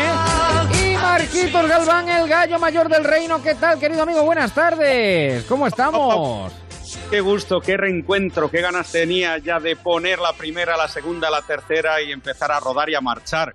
En Sí, estos señor. veranos donde ya sabes, Javier, que he cambiado eventos por barbacoa sobre todo. Hoy toca barbacoa de Ah, amigos. qué bien, qué bien. Vamos a hacer la barbacoa, pues vamos a hacer la barbacoa. Además es la hora perfecta, las 9 y 8, claro, para hacer la barbacoa. Claro, claro, claro. Es la- Así que pues es lo que toca. Podía estar en el famoso guateque de los Canuti de Tomilloso, que ya sabes, siempre hacían coincidir con el Sí. primer sábado de agosto, pero bueno, pues tal como están las cosas en el año COVID, no puede ser grandes aglomeraciones de gente. Así que en petit comité, pero siempre muy bien acompañados. Como ahora que ya he escuchado que tú estás fenomenal con Eva, con Laura, ya me está Claro, marcando. claro. Hola, ¿Cómo hola, hola, buenas tardes. Me está Claro. marcando también la canción de Rafael Acarrá. Bueno, eh, Hombre, sí, eh, marcha y con, con emoción. Es mítica, es mítica. Pero bueno, nosotros hemos invocado al genio, al DJ, que ayer hablamos precisamente contigo en más de uno, eh, ya que no tenemos la fiesta al uso. Eh, Sí. Vamos a montar la barbacoa, per- perfecto. Además, hemos traído aquí choricitos, morcillas, como hace calor, como no hace calor Sí, todo ninguna. ligerito, ¿no? Efectivamente, Claro. hombre, Una barbacoa, ¿qué quieres que hagamos? No vamos a hacer aquí una lechuguita con tomate, pues es lo que toca. una buena barbacoa nunca puede faltar una ensalada. también. Sí, sí, claro, claro. de gorrino. Eso es, eso es. Bueno, pero lo que sí queremos tratar con Marcos es, bueno, que si yo siempre lo de todos los veranos lo digo, uno que no sale, ahora sale menos todavía por esta circunstancia, pero bueno, dentro de eso, Marcos, sí que es verdad que hay ya una serie de temas que podemos decir que van marcando la tendencia del verano, ¿no? Y bueno, yo voy a plantear un reto, porque lo primero que quiero es reproducir una canción que tiene ya sus añitos, que es de los 90, que sacó un grupo jamaicano llamado Inner Cycle, bajo el título Sweet Ala La La La Lon, que ahora eh, la escuchamos en un conocido estribillo de una canción veraniega de 2020. Y esto es un fenómeno que se está repitiendo y por ello el reto que yo quiero plantear a nuestros oyentes este verano es que eh, encuentren parecidos razonables porque hay unas cuantas canciones de todo este Sí. top veraniego que eh, se asemejan y que tiene estrofas, acordes de décadas anteriores incluso. Esto ya te digo, esto tiene sus añitos.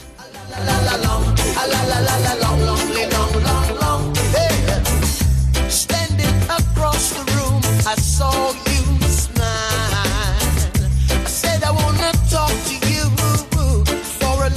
while. But before I make my move, my emotions start running wild.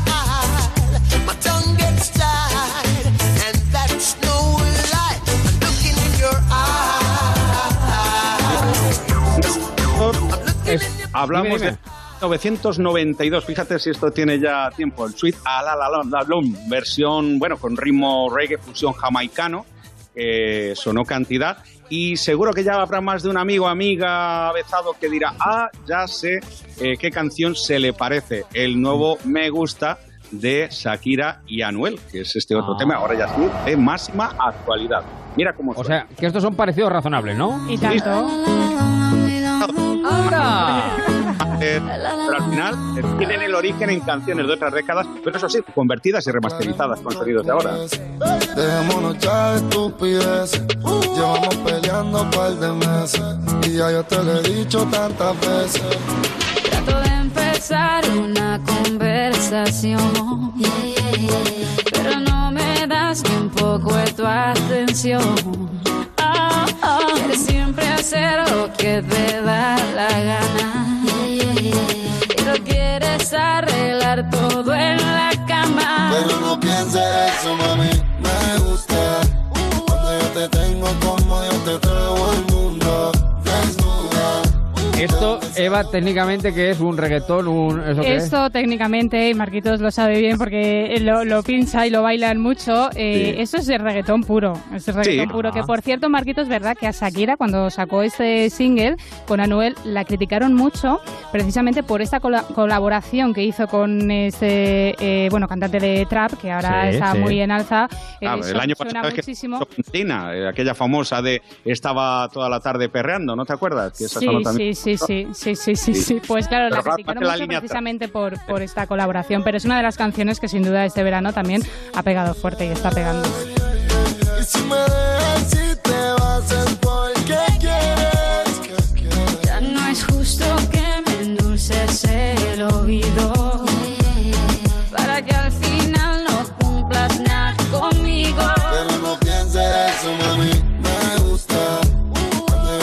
curioso que al final eh, se vuelven a las versiones, o sea, que se vuelven a, otros clásicos de otro tiempo, Marcos. Efectivamente, siempre queda. Y además, bueno, vamos a ir, como coincidiremos en más de una en marcha, eh, demostrándolo. Pero insisto, que nuestros oyentes se involucren y que vayan buscando y digan, anda, mira esta, pues lo pongo en redes, se lo digo a mis amigos de En Marcha, porque van a encontrar, yo tengo ya tres, cuatro seleccionadas para irlas poniendo, ¿vale?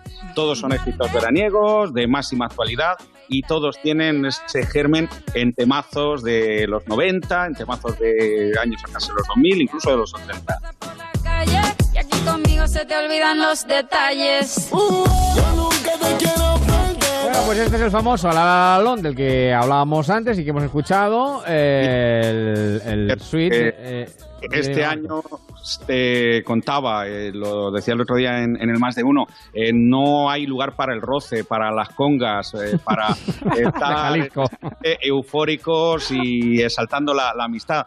Por tanto, bueno, pues yo ahora estoy empezando también a hacer un formato de, de bolos con música más relajadita, incluso canciones lentas, de estas de, Claro. de los lentos de antaño, ¿no? Para sacar las velitas, sacar los mecheros y crear ese ambiente más, más idílico y, y romántico. Y mira, esta es una canción que además toma especial simbolismo, es el. Before You Go de Luis Capaldi, que, bueno, siendo que está basada en algo que le ocurrió familiarmente, traumático, la pérdida de una tía, pues también ha tomado especial simbología ahora que hemos despedido por el dichoso coronavirus a tanta gente. Before You Go, antes que te vayas, como una despedida, sabiendo pues que, que alguien se va a marchar al cielo.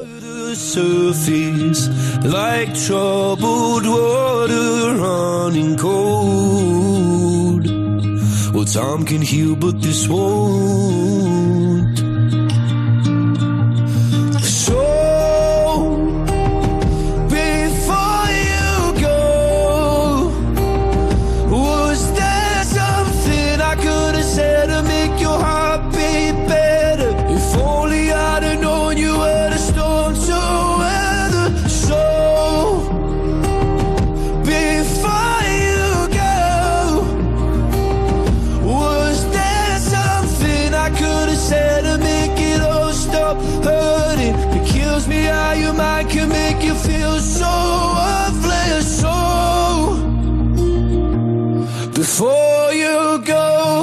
Y es que, Eva, coincidirás conmigo en que casi todo el verano siempre hay algún británico que cala duro con una canción, Es con una balada. Sí. Atrás quedó el Perfect de Sheeran.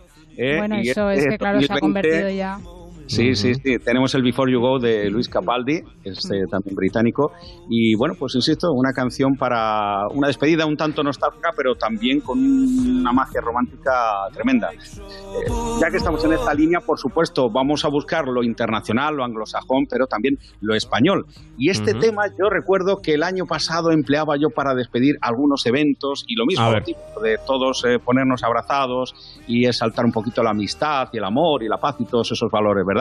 Bueno, pues ha tenido más recorrido, esto lleva ya mucho tiempo publicado por Neil Moliner, pero se tuvo que unir en una colaboración mi queridísimo paisano eh, Dani Fernández, y ya temazo era eh, trepidante, era, era increíble, pues ahora ha ganado mucho más. Este soldadito de hierro, mira qué maravilla. Esto es una maravilla. Pensar que algún día este sueño. Qué bonito, qué bonito. Que, abrácense, abrácense siempre con, eh, con, el, con quien conviva, dentro de su grupo convivencial, ¿eh? de este tiempo me muero como aquel soldadito de hierro que aguanta de pie en la batalla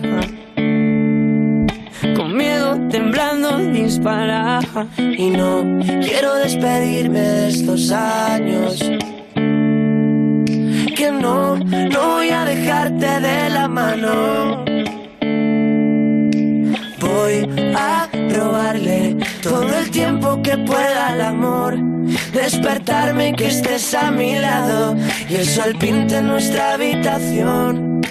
Voy a robarle todo el tiempo. La verdad es que el confinamiento yo creo que ha cambiado, nos ha cambiado el paso a, a todos y también el mundo de la música. Eso yo creo que... eh, Y ha creado mucha armonía y mucho feeling entre grandes artistas. Hemos asistido en el tiempo que estábamos todos en casa y que salíamos a aplaudir a los balcones a infinidad de colaboraciones. Esta es anterior, todo hay que decirlo, pero bueno, pues hemos visto eh, duetos, incluso eh, colaboraciones múltiples donde participaban a lo mejor 10, 15 artistas, cada uno desde el rinconcito de casa con lo que nos permitían las nuevas tecnologías y estos, estas aplicaciones de multiconferencia, ¿verdad? Y se han sacado verdaderos himnos, baladas, canciones que desde luego dan para una playlist para guardársela uno como sesión y banda sonora de estos días de, de contrastes, ¿no? Donde al final los valores humanos, el- la creatividad, eh, la magia, la chispa que llevamos todo dentro ha estado mucho más eh, acentuada. Además que Neil Moliner, que es verdad que se ha ido haciendo conocido ¿no? en los últimos meses, sacó Sí. Soldadito de Hierro, desde luego fue un éxito rotundo. La colaboración, como dices Marco, ya con Dani eh, Fernández lo ha puesto en el eh, top, eh, lo más alto ¿no? de todas las listas, pero es que es verdad que Neil Moliner, que salió ¿no? de la plataforma YouTube, con vídeos, con canciones suyas, con cover, eh, es que canta muy, muy bonito y de verdad yo le recomiendo, porque todas las canciones que tiene, además siempre tiene un mensaje de positividad, también de, de ánimo, que yo creo que en estos tiempos también nos vienen muy bien. Ah. Me gusta mucho Neil Moliner, mucho. Sí, y mira, se ha atrevido a hacer versiones de Pereza, de Fito, de Dani Martín, de M Clan y todas las ha abordado. ¿eh? Yo todo lo que Sí, encuentro en redes de Lin Moliner me, me ha conquistado. nuestra arma. Sin el tiempo ya se gana. Eso es lo que suena, lo que se siente que la discoteca, ¿no? Porque la discoteca re- realmente ya pues, con cuentagotas y, y bailando separado. eh, No, no abrazado como... Eso de baile agarrado o, o suelto, ¿no? Eso es muy Claro. antiguo, ¿verdad? Lo de baile agarrado. Hemos vuelto el al suelto, hemos vuelto al suelto con esto del coronavirus. No, tema no los en ciertos momentos, sobre todo cuando ya se está despidiendo la fiesta y cuando ya quieres bajar la euforia, porque claro, lo de cortar un DJ radical el ritmo te pueden comer, te- se te puede venir todo el mundo El encima. mundo encima. Poco a poco voy bajando euforia y para eso me reservo estos temas, que al final, bueno, pues eh, algunas veces con más acierto, otras con menos, pero sí he de decir que con este Neil Moliner, fíjate, era una feria en, en Herencia el año pasado, Ujú. feria 2019, en una carpa con 2.000 personas y cambiaba el turno de un DJ a otro, llegó un DJ modernito con mucho remember y mucha caña y yo el cambio lo hice con esta canción, digo, me van a crujir, no, no, Bueno. fue mi sorpresa. Saltan los corazones. Claro, claro, los mecheros, los mecheros. Oye, me vais a permitir que son las 9 y 20, las 8 y 20 en Canarias. Permíteme, Marcos, que ahora voy a meter yo aquí. Ahora sí que me rompo, pero por completo. Este programa lo que tiene es de contrastes permanentes, pero quería yo saludar, eh, y me vas a permitir, Marcos, que ahora seguimos porque eh, enseguida vamos a ir también con nuestro lobby, con, ah, con ah, Marín, con Hidalgo, pero no con Aguilar, que hoy es el niño de Estepona y lo tengo vestido de luces en la Plaza de Toros de Estepona. Don Manuel, ¿qué tal? Muy buenas tardes. Muy buenas tardes a todos. ¿Cómo está usted? Pues mire usted, aquí con mascarilla, a punto de empezar la corrida de toros de Estepona. Se nota, se nota, se nota, se nota la voz, se nota la voz, efectivamente, que está con la mascarilla. Sí, señor. Barcelona, Bueno, la, la, la cuestión, eh, bueno, que tienen ustedes, que, que yo lo- por eso lo quería hacer notar, eh, festejos taurinos, que poco a poco también los festejos taurinos van recuperando cierta normalidad, con distancia social, mascarilla y lavado de manos también, ¿no, Aguilar? Sí, vamos, de hecho yo estoy aquí enfrente de mi asesor taurino, a puntito Sí. de empezar con buenos compañeros y con Pablo Aguado, con Cayetano y con Salvador Vega a punto de empezar una corrida de toros en Estepona, la primera de las primeras corridas de luego que hay post-COVID, con todas las medidas todos con mascarilla, pero vamos a seguir manteniendo la cultura de este país que son las corridas de toros y todo.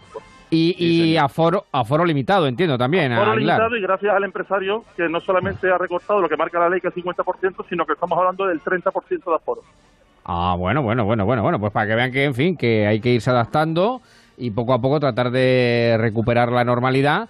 Y si Estepona lo ha conseguido, ¿por qué no lo van a conseguir otros lugares de, de España? O sea que, en fin, hay que. Yo estoy en eso con, con Aguilar. Uno, en fin, aquí que somos eh, taurinos, poco a poco, poco a poco, siempre siguiendo las recomendaciones de las autoridades sanitarias, eh, recuperar pues algo que yo creo que podrá gustar o no podrá gustar, pero desde luego que es esencia, sin duda alguna, o parte de, de nuestra cultura. Eh, le, le iba a decir que te- te- para ser Hola, la ¿qué primera, tal? Para ser la primera, eh. Para ser la primera Aguilar, el, bueno, ya estoy, estoy escuchando por ahí al señor Marín que se está colando, que ahora lo saludaremos. Digo que para ser la primera, un cartel muy rematado. Un cartel muy rematado, la verdad que es un esfuerzo enorme, además toros de agarre espectaculares en la corrida, tenemos aquí cin- eh, seis toros que son espectaculares, muy bien parejos y muy bien Sí. Y la verdad Sí. que te mentalmente agradecido. Tenemos también a un ex jefe nuestro por aquí dando vueltas, también se lo digo, Ah, Y- muy bien, pues nada. y disfrutando, Pues- vamos a disfrutar. Ahora estoy pasando por un pasillo muy pequeñito para los que Sí. son un poquito grandes para poder subir a presidente ya, porque vamos Pues a nada, ya mismo, venga, a pues a le dejo. de- le dejo que disfrute de, de esta noche, le damos, le damos permiso y de usted recuerdos por allí a todos los conocidos. Don Manuel, un fuerte abrazo, cuídese, un saludo. Un fuerte abrazo, un saludo. Chao, mañana nos cuenta, nos hace la crónica. Los toros, los toros, los toros, que se van recuperando y hay que dar cuenta de ello. Marquitos es otro gran aficionado taurino, ¿no? Marquitos ha caído. Vaya por Dios.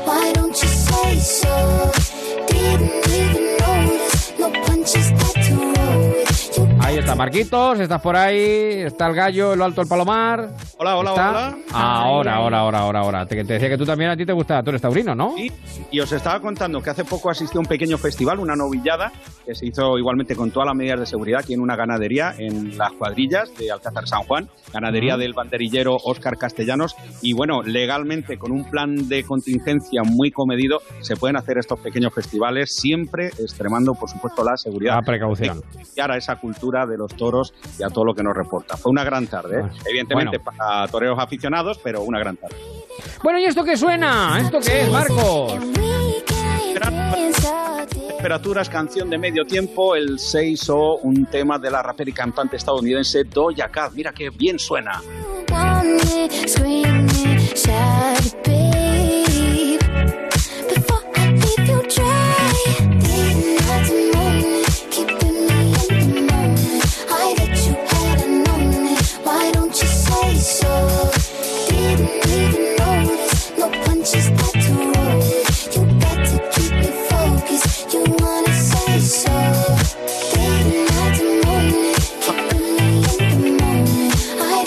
Es que nos estamos ambientando en Saturday Night por completo, en sábado noche. eh, y bueno, ahora pues lo que se estila es eso. son- lo comentaban antes, eh, lo comentaba antes Alberto, eh, Alberto Vidal de Casas Rurales, el espacio de viaje que tenemos con Paloma, con Paloma Gallego. Que claro, ahora se ha alquilado, pues eso, se ha cogido pues la casita rural y te juntas el grupito, cuatro, cinco, seis. Tu fiestuki, y el tal, fiestuki, todo claro, y, y con te- medidas de y seguridad tienes, la, y tienes el privilegio de tener a un monstruo como Marquito Galván que te va pinchando y te lo va poniendo todo, en- pero vamos. Y te va poniendo el torito en suerte, claro. A me recuerda a los locales Guiri de Benidorm, que sabes que sigue siendo mi destino vacacional, queridísimo. Por cierto, ya no está María Jesús. Te lo he de comunicar, Javier. Vaya por Dios, vaya por Dios. A María Jesús, que éramos unos grandes seguidores de María Jesús y su acordeón, que tenía un local en Benidorm estupendo y que todos los veranos entrábamos desde allí. Eso Sí, es. sí. Estuvo en el, en el Café Arenas, en plena playa de Levante, luego ya montó su propio local, pero ahora ya lo, lo ha cerrado. Y ahora, bueno, hay otro showman, gente nueva Vaya. como Pablo Bloom, que os recomiendo si algún día vais por Benidorm verlo, que te hacen shows increíbles. Y además con canciones de las de siempre, las que nos gustan para vibrar, Javier. Y después de este Bien. 6 Sí. De la Doja Cat, por cierto, eh, canción que se hizo muy famosa gracias a un desafío en TikTok, que es una red que ahora está muy en auge. Pues Sí. vamos con gente de la tierra, gente muy mediterránea, como es el caso de Ana Mena. Hasta mí. Solo espero el Bueno, que lo está partiendo, creo, a Ana Mena. Creo que es algo exagerado. que te quiero invitar a salir. Yo creo que. Eh, a Fred de Palma apenas le habíamos oído aquí en España, él es de Italia, en Italia creo que es toda una institución, pero gracias a esta canción se iluminaba. Eh, yo para mí sigue siendo la que más eh, mimbres tiene en convertirse en tema del verano, al menos la escucho en todas partes y, y es súper actual y súper molona. Vamos a escucharla. Bajo el sonido de una melodía lejana. Los dos bailamos hasta ver la madrugada.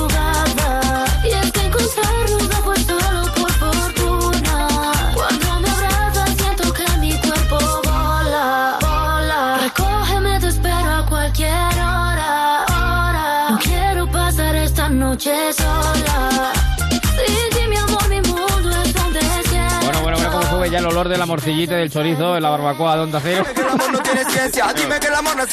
Y luego para gastarlo todo y quemarlo todo te bailas a Ana Mena y este se iluminaba y de verdad que te quedas como al Claro. principio de comerlas todo de la Claro. barbacoa. Pasando la noche en una cama matrimonial. Por cierto, Dime, Marcos, dime. Eh, sí, os decía que me han dado a probar un cóctel que ahora se está poniendo muy de moda en algunos sitios de estos que investigan mucho con los sabores, que es el Moscow Mule, o Moscow Mule, o algo así se llama, que es como mula de Moscú, que es lo más parecido a un mojito, pero incorporando sabores así más ácidos, jengibre y muchas cositas. Y, y ahora, pues, dentro de esa coctelería veraniega, también es algo que acompañamos en nuestros bailecitos mojiteros. Este, este chico está siempre puesto en todo, ¿te das Sí, cuenta, eh? sí, sí, sí. Es que yo no lo había escuchado No, en la vida, en la vida, en la vida. Es verdad Sí, que yo no soy muy experta en cócteles, tengo que decirlo, ¿no? Pero desde luego es que no lo había escuchado. Mira, mojito sí, obvio, pero no. Eh, lo sirven como así como de cobre, ¿sabes? Muy fríos. Mm. mucho hielo, muy frío, claro, lleva vodka, el vodka tiene mucho grado y es una bebida que ahora ya la he visto en más de un sitio. Incluso han hecho reportajes, prensa especializada sobre ella. Es, eh, lo que se va inventando, hay que reinventarse o morir. Entonces, Bueno, y la última. Dices, bueno, tú apuestas porque pr- probablemente la de Ana Mena, la que acabamos de escuchar, la de Se Iluminaba, probablemente sea como la canción del verano. Pero esta también eh, tiene buen, buena pinta, ¿no? Eso es, esta es la que me están pidiendo en los poquitos bolos que llevo hechos este verano. eh, todo el mundo me ha dicho, oye, no has puesto mamacita. Y también sabes tú que al final pueblo o verano tiene mucho que indicar para determinar que puede ser o no un tema u otro canción del verano. A ver, esto, esto también le gusta mucho a los adolescentes. Es una colaboración de lujo con el grupo Black Eyed Peas y el cantante puertorriqueño Ozuna. Vámonos. bonita. Ella no le baja nunca tumba. Secundan.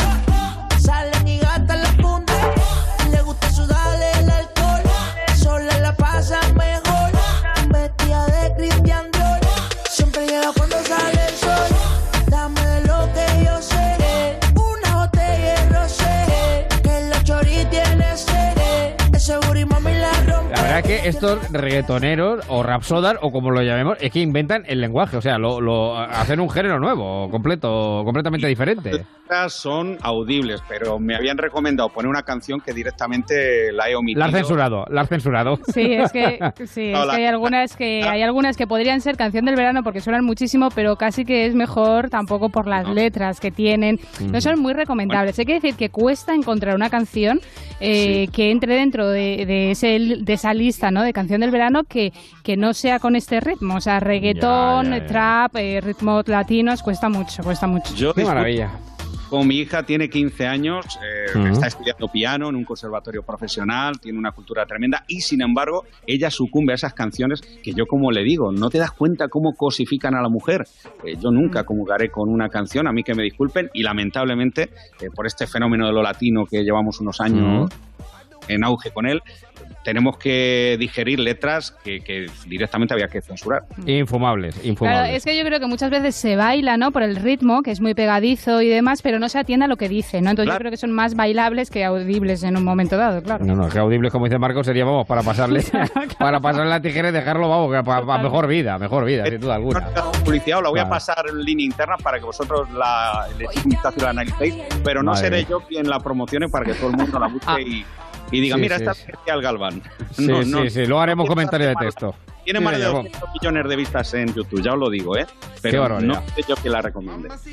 Bueno, pues ahí está el gallo con la recomendación, con la panoplia de temas que se están sintiendo, escuchando este verano, no tanto en salas, sí a lo mejor en fiestas, por la radio, por los Spotify, en fin, pues, pues eh, son lo que más está pitando este verano. Eh, Marquitos Galvano lo trae. Marcos, cuídate mucho, nos sentimos este verano. Venga, refrescaros en marcha, un abrazo. Un, abrazo grande.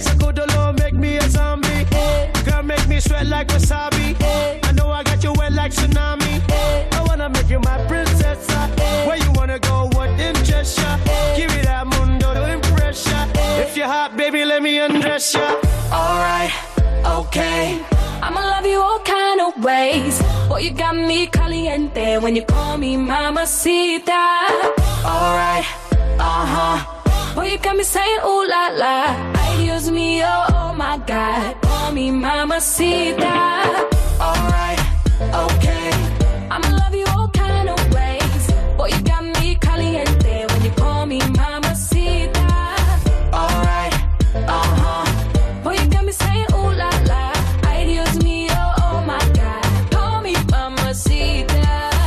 Mamacita. Ponte en marcha con Onda Cero y Javier Ruiz.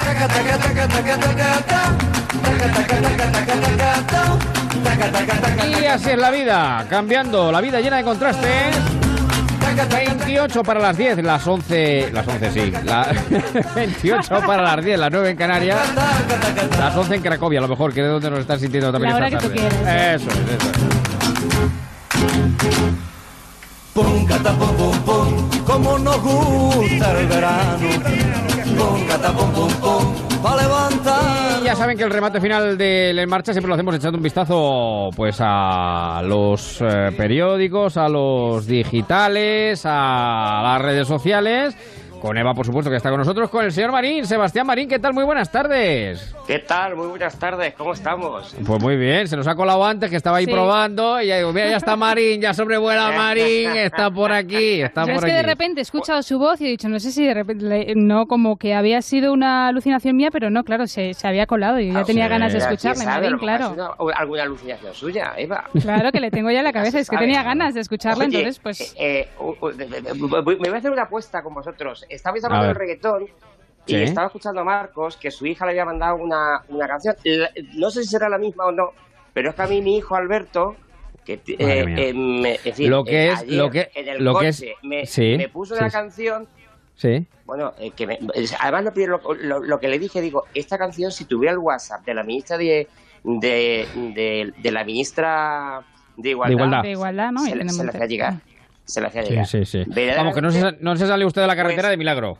No, sí, sí, pues más o menos. No, tengo que decir que, como decía Eva, efectivamente, muy totalmente bailable por el ritmo, pero la letra eh, de, de Claro. auténtico espanto, o sea, pero, pero de auténtico espanto, ¿eh? Y, eh, Sí, sí, eh, sí. Bueno, no sé, pero algunas ponen el punto en el micromachismo, otros no sé si es que no escuchan las letras de lo que Bueno, bailan. micro o macro, ¿eh? En un momento decir, en un sea, momento determinado, más que micro es macro. No, Bueno, el, en el caso de la letra, ultra, ultra machismo, diría yo. ¿eh? Madre mía, madre mía. En fin, pues. No, no, sí, a- mm, eh, si queréis, me hago con ella y os la hago llegar. Sí, sí, sí, claro, para salir de dudas. Pero hay tantas también y tantas, desgraciadamente. No, no es radiable, ya os lo digo. No, pero yo, yo en eso coincido con Marcos. ¿eh? Eh, quiero decir que yo, no seremos nosotros tampoco quien eh, demos o promocionemos eh, No, no, canciones por eso- por eso que digo que son, no como dice usted, no, ma- no, no micromachistas ni macromachistas, sino ultramachistas. Y es que hay muchas que suenan en, en verano, que se Sí, podrían sí, sí. catalogar como canción del verano, pero que no quieres porque directamente por las letras que cosa, a mí el- yo no sé el con lo fácil reggaetón- que es. Sí. Eh, eh, digo que a mí el reggaetón en sus inicios reconozco que me gustaba y me gustaba, ya sabéis que yo soy muy bailón y es que se da, el reggaetón te anima, te anima, Sí, sí, vamos, sí. eh, es que bailas hasta, eh, el que, es, ba- el que es bailón lo baila todo. Sí. Pero Sí, claro, sí, te sí. pones a analizar letras y ojo, ¿eh? Ojo, porque además... También hay que saber separar, hay que, la cultura. hay que saber separar Sí, porque sí. está el reggaetón al final es el ritmo, ¿no? Luego el otro eh, eh, cuestión Eva, es la pero tú- letra, pero, es verdad eh, que va unido. mismo, eh, no va unido el apetece bailar 80%. determinadas letras. Claro, no, pero que me refiero que hay también artistas que cantan o que utilizan ese ritmo del reggaetón Mm. para hacer canciones y que no tienen letras machistas, me refiero, ¿no? Claro, que también hay que saber claro, no, no, separar en ese punto, pero no sé por qué hay esa cultura hay que el mucha- 80% del reggaetón cierto es que tiene al final pues un caliz negativo y machista, ¿no? En las letras. En fin, bueno, pues como dice Marcos, no seremos nosotros quienes pinchemos determinados temas. No, no sé si está por ahí Emilio Hidalgo, ¿qué tal? Muy buenas tardes. ¿Cómo Muy buenas tardes, don Javier. Muy buenas tardes a todos. ¿Cómo se encuentran? Pues muy bien. ¿Y vos? ¿Cómo, le- ¿Por dónde para? ¿Por dónde está Pues- usted? pues, estoy por la capitaleja. Estoy por aquí por Ciudad Real. Ah, bien, bien. Eh, buen sitio. debe hacer mucho frío por allí, ¿eh, Emilio. Sí, sí, sí. He visto un par de pingüinos por aquí. Sí. Están- Hoy echo de menos algún animal, Emilio. Porque fue el ¿Qué búho, la chicharra. No, no, eh, sigo, sigo teniendo búhos. Lo que pasa hoy no me he puesto en zona que haya chicharra ni nada. Hoy estoy tranquilito. Estoy Ya, tranquilito. ya, ya, ya. Vamos a dejarnos de animales. No vaya a es ser. verdaderamente, eh, eh, verdaderamente molesto. Yo no sé si Eva no, porque no estaba en ese momento. ¿Os acordáis cuando hacíamos la madrugada el problema que tenía yo en Alicante en la cola? Sí, claro, con la chicharra ya de las 6 de la mañana ya estaba cantando. Tuve que, claro. tuvimos que, tuve, que- me- tu- tuve que cortar la conexión porque era Claro. inviable completamente. Yo- Creo que estaba con usted, Marino. que la- Sí, sí, sí, la chicharra una contertulia más, que se venía con nosotros por la mañana. Sí, chicharras, sí. creo yo, porque claro, impresionante, Eva. Es que me pusieran, me pusieran, me pusieran, me pusieran, allí estaban las chicharras. Es una cuestión de negociación, don Sebastián. Yo se lo dije muy claro a la chicharra. Si vuelves a dar ruido, te quemo el árbol. Directamente, directamente. Bueno, que, por cierto, Marín, no le he preguntado, Onda, Onda Cero Ruidera, ¿no? Esta tarde, con, en- no, entrando. esta tarde, esta tarde, bueno, tengo- Ah, bueno. esta tarde estoy en, en Onda Cero San Juan. Ah, muy bien. Bueno, entonces tiene el banco al lado. hombre, entonces tiene el hombre, banco al lado. sí, tiene el banco al lado. Sí, señor. Sí, lo que pasa Sí, es que no he bajado por, por, por, el- por la hora. Lo que ocurre es que en unas horas, eh, vamos, en unas horas, en, en cuando termine, eh, nos vamos para la Tierra. Bueno, bueno, bueno, bueno, bueno, bueno. Bueno, que son y 37, las 9, las 8 en Canarias, ahora sí lo hemos dicho bien. Vacaciones de verano para mí. Hoy es 1 de agosto, sábado además. Vacaciones de verano para mí. Hoy mi vida comienza. Qué bonito. a la actualidad va por ahí, por los viajes, Sí. por los que van, por los que vienen, carretera va, carretera viene. Sí, porque agosto es el mes eh, de vacaciones por excelencia, ¿no? Segundo día de la operación salida con miles de desplazamientos. Hay que decir, ¿no? Que debido a la crisis del coronavirus parece que ha aumentado la demanda, ¿no? Del turismo nacional frente a la internacional, pero bueno, lo cierto es que es el agosto más atípico, ¿no? De, yo creo, de, de- de, bueno, de los últimos años, sin duda. Entonces, la actualidad también va por ahí, por ese, por esas vacaciones y también por el turismo que vuelve a estar en eh, la primera línea de los digitales. Eh, por ejemplo, leemos en ABC, Alemania pone en cuarentena a los viajeros de tres comunidades. Afecta a Aragón, a Cataluña y Navarra. Y también, última hora ¿no? de esta misma tarde, es que Bélgica ha prohibido eh, los viajes a Navarra, a Aragón, a Barcelona y Lleida ¿no? por el COVID-19. Son eh, bueno, pues las comunidades Cataluña y Aragón más afectadas por estos brotes ¿no? que están habiendo en las últimas semanas. O sea que continúan más países eh, sumándose al Reino Bélgica ya, ya recomendó no viajar y ahora lo que ha hecho ha sido prohibir, que por cierto también eh, no les ha sentado nada bien eh, a los eh, ciudadanos de, de Bélgica lo que dijo Fernando Simón. ¿no? En referencia Ah, sí, sí, sí. a Reino Unido, a Bélgica, que nos hacían un favor Ahí se no- no equivocó. en términos sanitarios. Ahí se equivocó. Pidió perdón, pidió perdón. pidió Pero perdón. no, Sí, claro, sí. pero no estuvo nada, no estuvo nada, nada acertado. Oye, yo tengo que deciros, vamos a ver, eh, a mí hay una cosa que me llama mucho la atención. Eh, leía en no sé qué digital esta mañana Mm. que, eh, eh, que el, el- el turismo que venía a España se está derivando del de Reino Unido, hablaban, se está derivando a Grecia. Bueno, en Grecia yo sé que, que se ha- se- el tema del control de la pandemia se ha llevado bastante bien, hasta donde yo sé, pero, pero Grecia y fundamentalmente Turquía. Y esto me ha llamado muchísimo la atención porque Mm. es que eh, vean los niveles del coronavirus en Turquía y vean los de España. Y entonces ya hablamos. Con lo cual, si eso es así, yo Sí. creo que es algo eh, eh, que extralimita al tema de la enfermedad. O sea que no tendría nada que ver eh, No tendría la nada. afección. A ver, es una, eh, oiga, es un razonamiento mío. Ya, ya, ya, ya, pero claro, si, si resulta que el turismo que iban a ir a las playas de Benidorm a las playas de Canarias, de Palma de Mallorca, eh, eh, ahora se desvía a Turquía, a tal. Oiga, vean los, los porcentajes y después que alguien me diga algo. No lo entiendo. Y por Pues cierto, a, lo- déjenme. a lo mejor simplemente cada uno ha vendido de una manera a su estado de, de alarma sanitaria, que también es bastante Bueno, pues probable. entonces, entonces, vale, pues entonces habrá que tirar de las orejas al gobierno en este caso. Y Bueno, al, gobierno hay que tirarle a las orejas de- por muchas cosas. Siempre. Porque ya no es solo cómo. no, no, hombre, siempre no, pero en esto sí. Eh, ya no es solo el cómo se ha vendido. Es que aquí eh, podemos comprar las cifras, pero es que las cifras nuestras no se las cree nadie. Y ese es uno de los factores que hace que la gente huya. Porque no saben cuánto estamos escondiendo bajo la alfombra.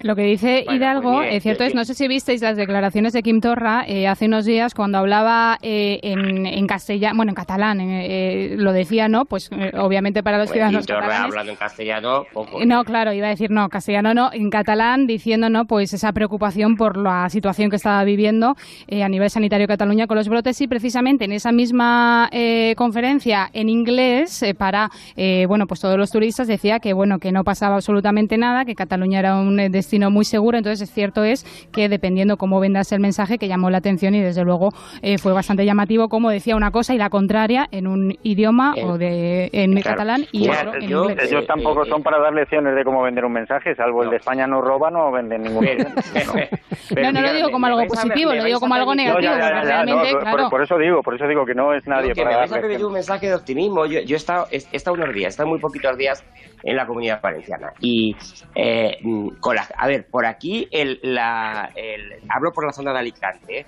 eh, en los niveles de, mm, mm, bueno, de, de la pandemia, o han sido muy poquitos, o, o desde luego no por donde yo me muevo. Lo digo porque eh, hay gente que lo ve esto como, como, como de gente de fuera. Dicho lo cual, dicho Mm. lo cual, tengo que Sí. decir que ahora sí, la gente la ves por la calle y la ves con su mascarilla. Y la ves.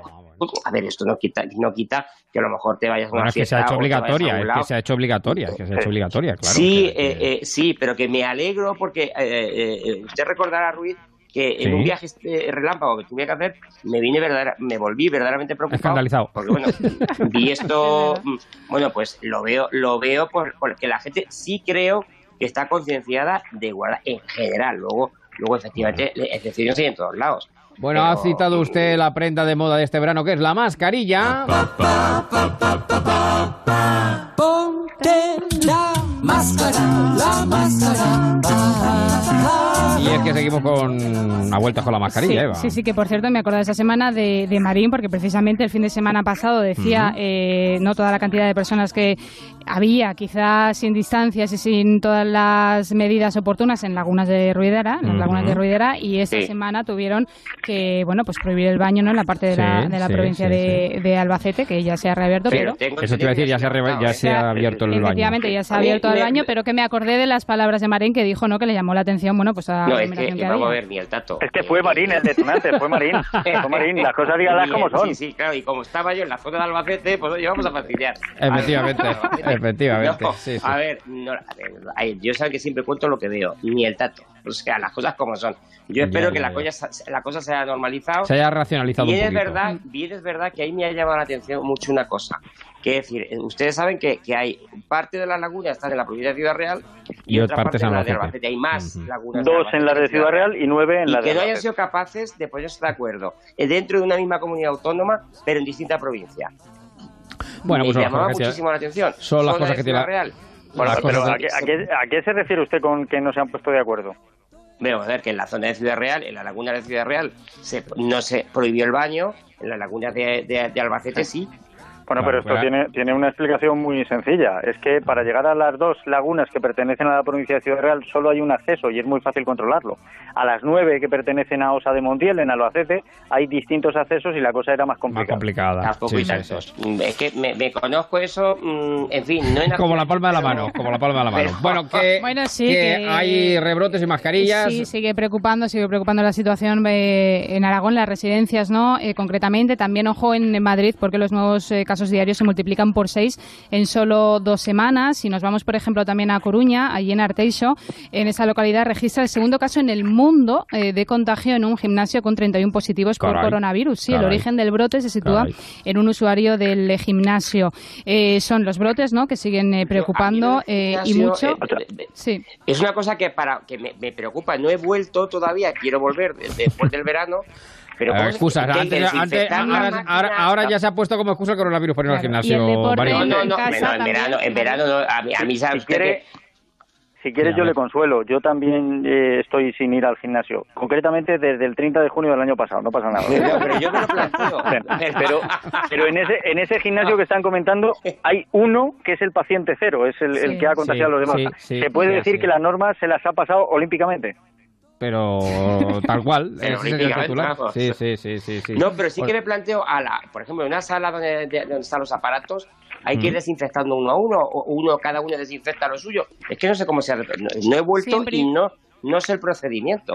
Claro, luego ya depende de cada gimnasio, pero lo suyo es que yo los Habrá gimnasio que conozco, claro, efectivamente, eh, cada usuario eh, tiene que tener el civismo, ¿no? Y al final la responsabilidad de si utiliza una, máquina una máquina, ¿no? Eh, en la sala de máquinas, eh, bueno, aparte de toalla y demás, que eso yo creo que siempre se ha hecho, desinfectar, ¿no? Y al final los productos y demás sí que eh, los proporciona el gimnasio. Los que yo conozco, luego obviamente hay eh, personal eh, limpiando, desinfectando y demás, pero luego ya cada uno tiene que poner de su parte, como en todo. La cosa, la cosa es tan sencilla como que te laves las manos primero con el gel hidroalcohólico, con lo cual lo que tocas ya no está infectado, y que pongas la toalla para el resto de zonas de contacto. Pero es eso cierto que- también desinfectar. Yo, eso sí- yo siempre Yo he lo he hecho, visto- pero por cuestión de Yo he visto bancos abdominales donde te intentabas tumbar y resbalabas y caías por el otro lado. Sí, sí, sí, eso es verdad. Qué horror, qué horror. De la y desinfección, decías, esto no es Sí, mío, sí, esto no es mío. No, está claro. Sí, sí, sí, es lo que tiene. Por favor. Bueno, eh, cuestión gimnasio, que no lo sabía, que la, Sí. lo que estabas apuntando. Eh, también, bueno, hemos tenido fiesta en Torremolinos, ¿no? Sí, y además eh, muy polémica. En redes sociales eh, eh, las imágenes han indignado, ¿no? Esta fiesta donde, bueno, un grupo eh, ha cantado sin ningún tipo de medidas de seguridad, eh, todas las personas sin mascarilla que asistieron a esta fiesta y además incluso los miembros del, de este grupo eh, tiraban licor desde su boca, ¿no? Al, al público. Bueno, Madre las mía. imágenes están ahí. Si los oyentes las han visto, seguro que alguno, eh, seguro que sí. eh, han indignado totalmente a las redes eh, sociales. De hecho, ahora mismo Torremolinos eh, ha sido allí en esta Sí. eh, en este municipio de, de la provincia de Málaga.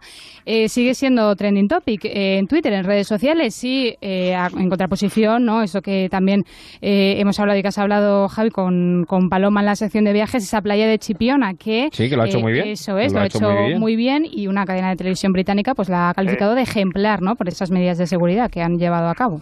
Con lo cual, es que ves las imágenes y de verdad dan ganas de estar en Chipiona todo el día. Claro, Una claro, maravilla claro. Así es, sí, sí. con sí. lo cual se demuestra maravilla. que con eh, inteligencia, cabeza, sentido común, buena voluntad, se pueden hacer ¿eh? y se pueden Yo creo hacer que bien las cosas. de verdad, Pero- de puro sentido común. Ya Sí, que. Pero de todas maneras- de qué va cuestión de puro sentido común. De todas Mm. maneras, el primer titular del programa de hoy ya nos lo está dando el grupo este, que además le escupía a los demás licor. El titular sería Los tontos también cantan. O sea, las cosas como son. Sí, sí, sí, sí. Ciertamente, ciertamente, ciertamente. Pavorosas esas Mm. imágenes. Bueno, pues el coronavirus que sigue marcando desde luego eh, la actualidad en España y en el mundo. Tiriti tran tran trao. Tiriti tran tran 12 para las 10, 9 en Canarias.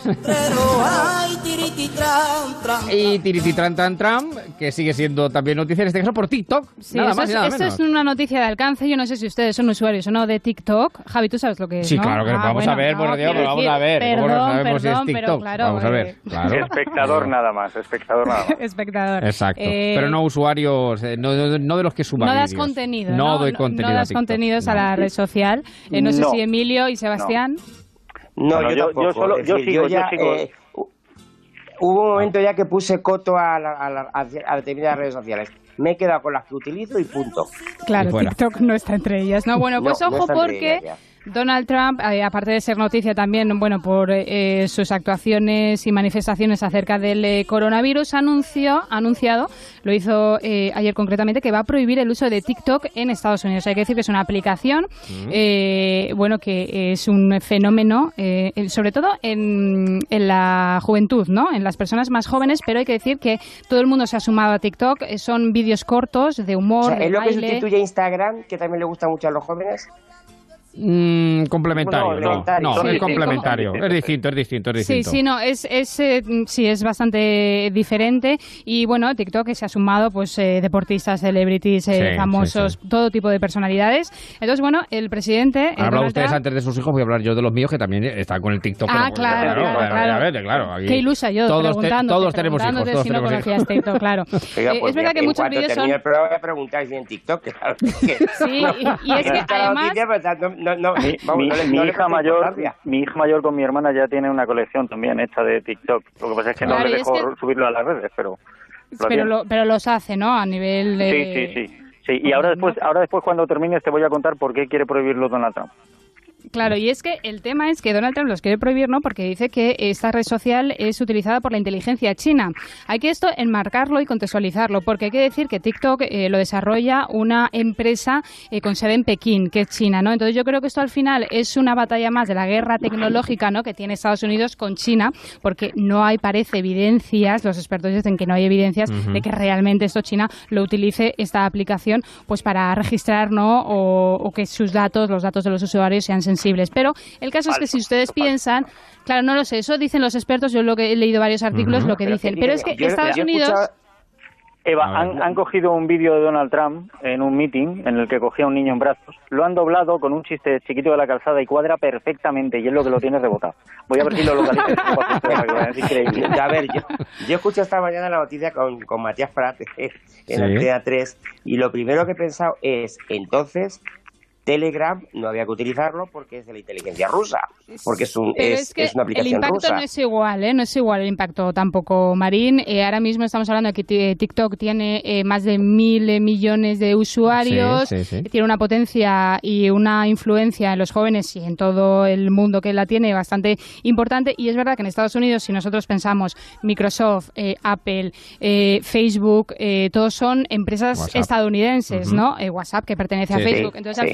Es verdad que ha aparecido TikTok, que está arrasando, y yo creo que a Estados Unidos no le gusta demasiado. Que, por cierto, que mientras eh, Donald Trump anuncia que va a prohibir TikTok, que, por cierto, TikTok ha dicho que no se va a ir de ningún lado, eh, Microsoft también parece ser que está negociando la compra de esta red social. o sea que hay bastante, yo creo que es al final. meollo. Hay mucha guerra tecnológica en todo esto, sí. A ver Hay un poquito de meollo, sí, compro señor. barata, este tipo de cosas, que hay gente, de verdad. Bueno, aunque sin duda, el, digamos que una de las cosas que más nos ha impactado de la semana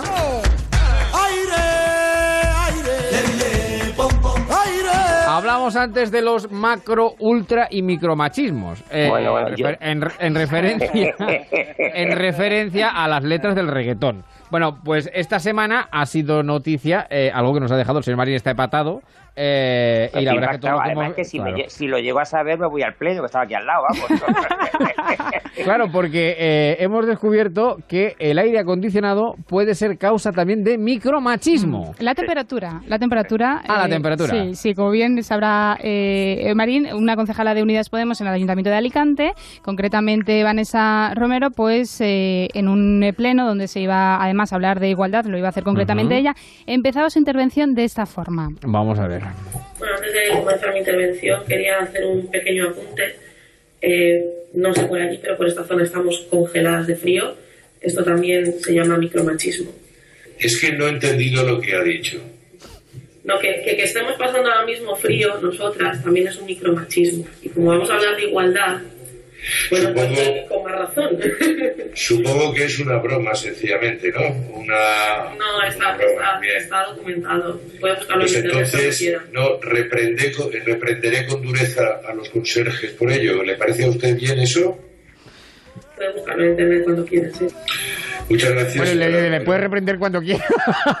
bueno, no se, escu- no se escucha, no se escucha a lo mejor demasiado bien, pero eh, Sí. ella lo que dice es que está muerta de frío por el aire acondicionado y que eso también es un micromachismo. Y vamos Eh, a ver, claro, y, eh, y el tema es, no puede levantar la mano, bueno, o, o entrar directamente, no sé, las normas del Ayuntamiento de Alicante y decir, oiga, hace frío, ¿pueden bajar un poquito la temperatura? Pero yo me he quedado con la duda, o sea, yo me he quedado con, el- con la curiosidad, con la curiosidad de decir, ¿en qué lo sustenta? Claro, ahí está la cuestión. Hay que decir ya de entrada, que seguro que les ha pasado, que a veces la temperatura del aire acondicionado en una oficina o en el trabajo puede ser motivo de conflicto. Sí, Porque claro, unos, claro. Lo es, pues oye, lo es. claro, son más calurosos que otros y eso es así. Entonces de repente Y es baja el aire, verdad, el aire que, que sí. nosotros somos más, tenemos una temperatura iba a decir más caliente, eh, más, Bueno. eh, la- eh, es decir, vuestra sensación térmica, Es mayor, es más elevada, es más elevada. vuestra sensación térmica es mayor que la vuestra. Pues como fíjate- norma general. Mire, Pero luego hay excepciones. Yo, yo soy muy caluroso, yo soy caluroso como pocos. Pero eh, esto ya no es cuestión de ser caluroso o no. En primer lugar, creo recordar que la temperatura de los aires acondicionados y calefacciones se fijó hace ya tiempo, sobre todo para los edificios públicos, en función del ahorro. Se pusieron unas Mm. temperaturas que se suponía que eran las buenas. Vale, Sí. pero aunque no se cumpla eso, aun en el caso de que no se cumpla, si hay una mayoría de gente allí y hay esta señora y además parece que habla por nombre de otras, hay varias señoras que están pasando frío, eh, como dice don Sebastián, lo lógico es comentarlo, pero aunque no lo comenten, si la mayoría está bien, creo que bastante mejor que ellas se pongan una rebequita por encima que los demás se quiten ropa. Es que al final lo que decía también eh, Marín, eh, eh, esto, lo que dice la concejala, está basado en varios estudios que se, que se han publicado a lo largo de los años que eh, parece ser que el estándar ¿no? de los 24 grados, Eso iba a 27 decir, yo creo grados, que el estándar son 24 Eso grados. es, bueno, pues- 24 grados, perdón. Entre 22 y Claro. 24 grados, sí. Esto se hizo en, eh, en los años eh, 60, ¿no? Entonces, al final, como que se basó en la temperatura corporal de los hombres, ¿no? Lo que decía Ah. Marín, que tienen la temperatura, o tenéis la temperatura interna quizá más elevada que las Mm. mujeres. Entonces, al final, por eso es un poco su base para decirlo. Ah, pues yo pensaba que iba por otro lado. Yo, yo, yo que soy más tonto, eh, yo pensaba que, como claro, eh, ponen el aire acondicionado a chorro, a tope, Mm. pues como los señores van con chaqueta y corbata, No, no, no, eh, no. pues Bueno. les da igual. Y las señoras que, pues, a- pues lo mejor van con su No, o sea, vestido, eh, es que- es con, que entonces, o a con ver, su lleva- camisita de tirante y ah, tal, pues eh, evidentemente Claro, puede tiene... ser, puede ver, ser, oye, es que que los años 60, llegar cuando se hizo... Por eso me quedé- yo- extremo, Sí, sí.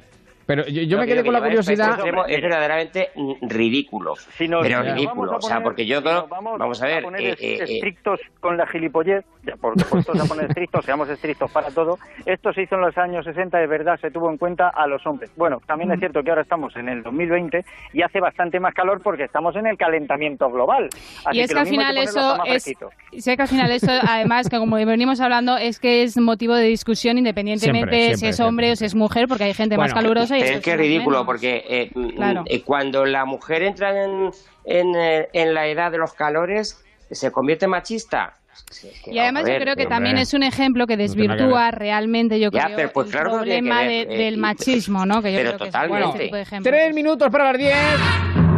Está por ahí Laura otra vez. eh, ha vuelto Laura. ¿Qué tal? Laura. No me he ido, no me he ido, Javier. Estoy ¿Tú aquí. eres, tú has tenido problemas también, te ha dado problemas el aire acondicionado o no te ha dado Pues, problemas el aire pues acondicionado? yo creo que el estudio este no está medido ni en hombres ni en mujeres, está medido en, en, en algún animal, lo, yo qué sé, porque de verdad que aquí hace un frío en este estudio. de Madrid, de verdad.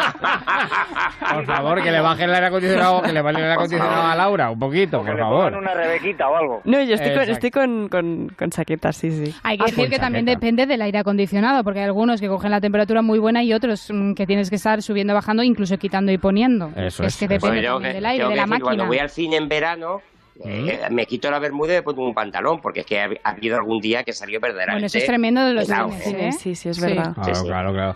Bueno, ya, ya hagamos un llamamiento a la cordura para de los aires acondicionados, que no sea motivo de conflicto, que no sea Y alguna de... tienda de una marca bastante famosa de ropa también. Le voy, a- le voy a contar... Le voy, a, le voy a contar una intimidad que no debería de contar. Cuando Pues hacíamos cuéntela. las madrugadas, ¿Sí? el, el aire acondicionado en nuestra emisora de Valdepeñas tiene un horario para no molestar a los vecinos. Y hasta las 8 de la mañana no se ponía marcha. Había veces Sí. que cuando hacíamos el programa de madrugada, yo he hecho el programa en ropa interior. ¡Otro titular! Que no se, que no se podía parar. Otro titular, sí señor. Bueno, pues vamos recogiendo eh, estas tres horas en marcha. Mañana regresamos a partir de las 7. Ahora Quinótico. Bueno, servicios informativos. Quinótico sigue la radio. Onda Cero, por supuesto. Y ahora sí que vamos a fijar el titular de la tarde con Matías. ¿Qué tal, Matías? Buenas tardes. Buenas, noches ya. tardes, Javier. Buenas tardes o noches, lo que quieran. Noches, hace un momento, hace un momento pensé que estaban llamando a Batman. Y era contra el ocaso un murciélago flotando en el aire. Me he despistado por un momento. No, no, no, no, no. Bueno, que ya son noches, es que se mete uno aquí por la tarde, a las 5 de la tarde, y ahora ya, pues efectivamente, ya se ha, se ha hecho de noche. Bueno, danos el titular con el que Pues- pensar esta madrugada, querido Matías. El titular viene precisamente de esa concejal de Alicante de Podemos de la que estabais hablando. Denuncia también el micromachismo de las mascarillas. Algunas tienen menos tela que un tanga. Pues eso no está bien. Eso no está bien porque la mascarilla. Hombre, he visto también algunas mascarillas que más que mascarillas son mascaronas. Es decir, porque es que tapan toda la, toda la cara. Pero la burka. Efectivamente, pero la mascarilla debe de tapar al menos Oiga, pero estamos la descubriendo nariz. cosas. ¿Usted se han dado cuenta de cua- que cuando la llevan mucho resulta que la cara también huele? Como Claro, claro, claro, claro, ¿Eh? claro. Cosa que yo no me había dado cuenta. No Bueno, que llegamos a las cuenta 10, que nos vamos. Mañana seguimos debatiendo el asunto. Emilio, Laura, Eva, Sebastián, un fuerte abrazo. Hasta mañana. Días en marcha, sigue la radio.